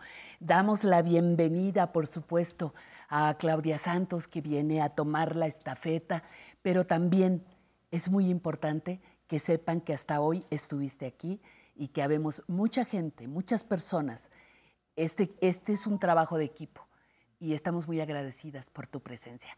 Yo voy a leer lo que dices ahí que tengo que leer y todas esas cosas, pero quería aprovechar este tiempo para agradecerte a nombre de todos, todos los que trabajamos contigo, la entrega a nuestro espacio. Un aplauso, por favor.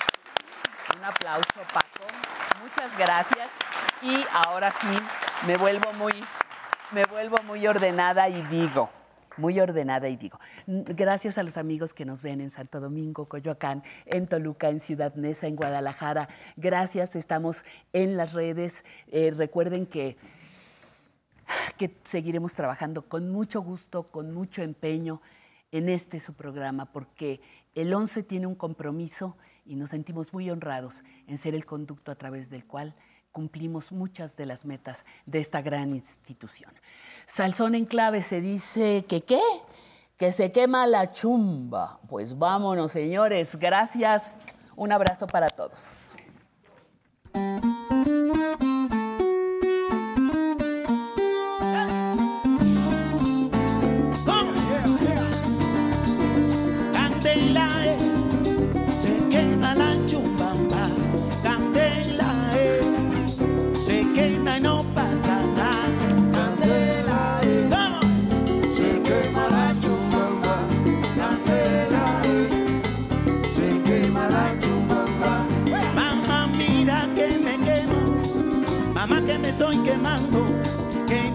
No quemándome yo.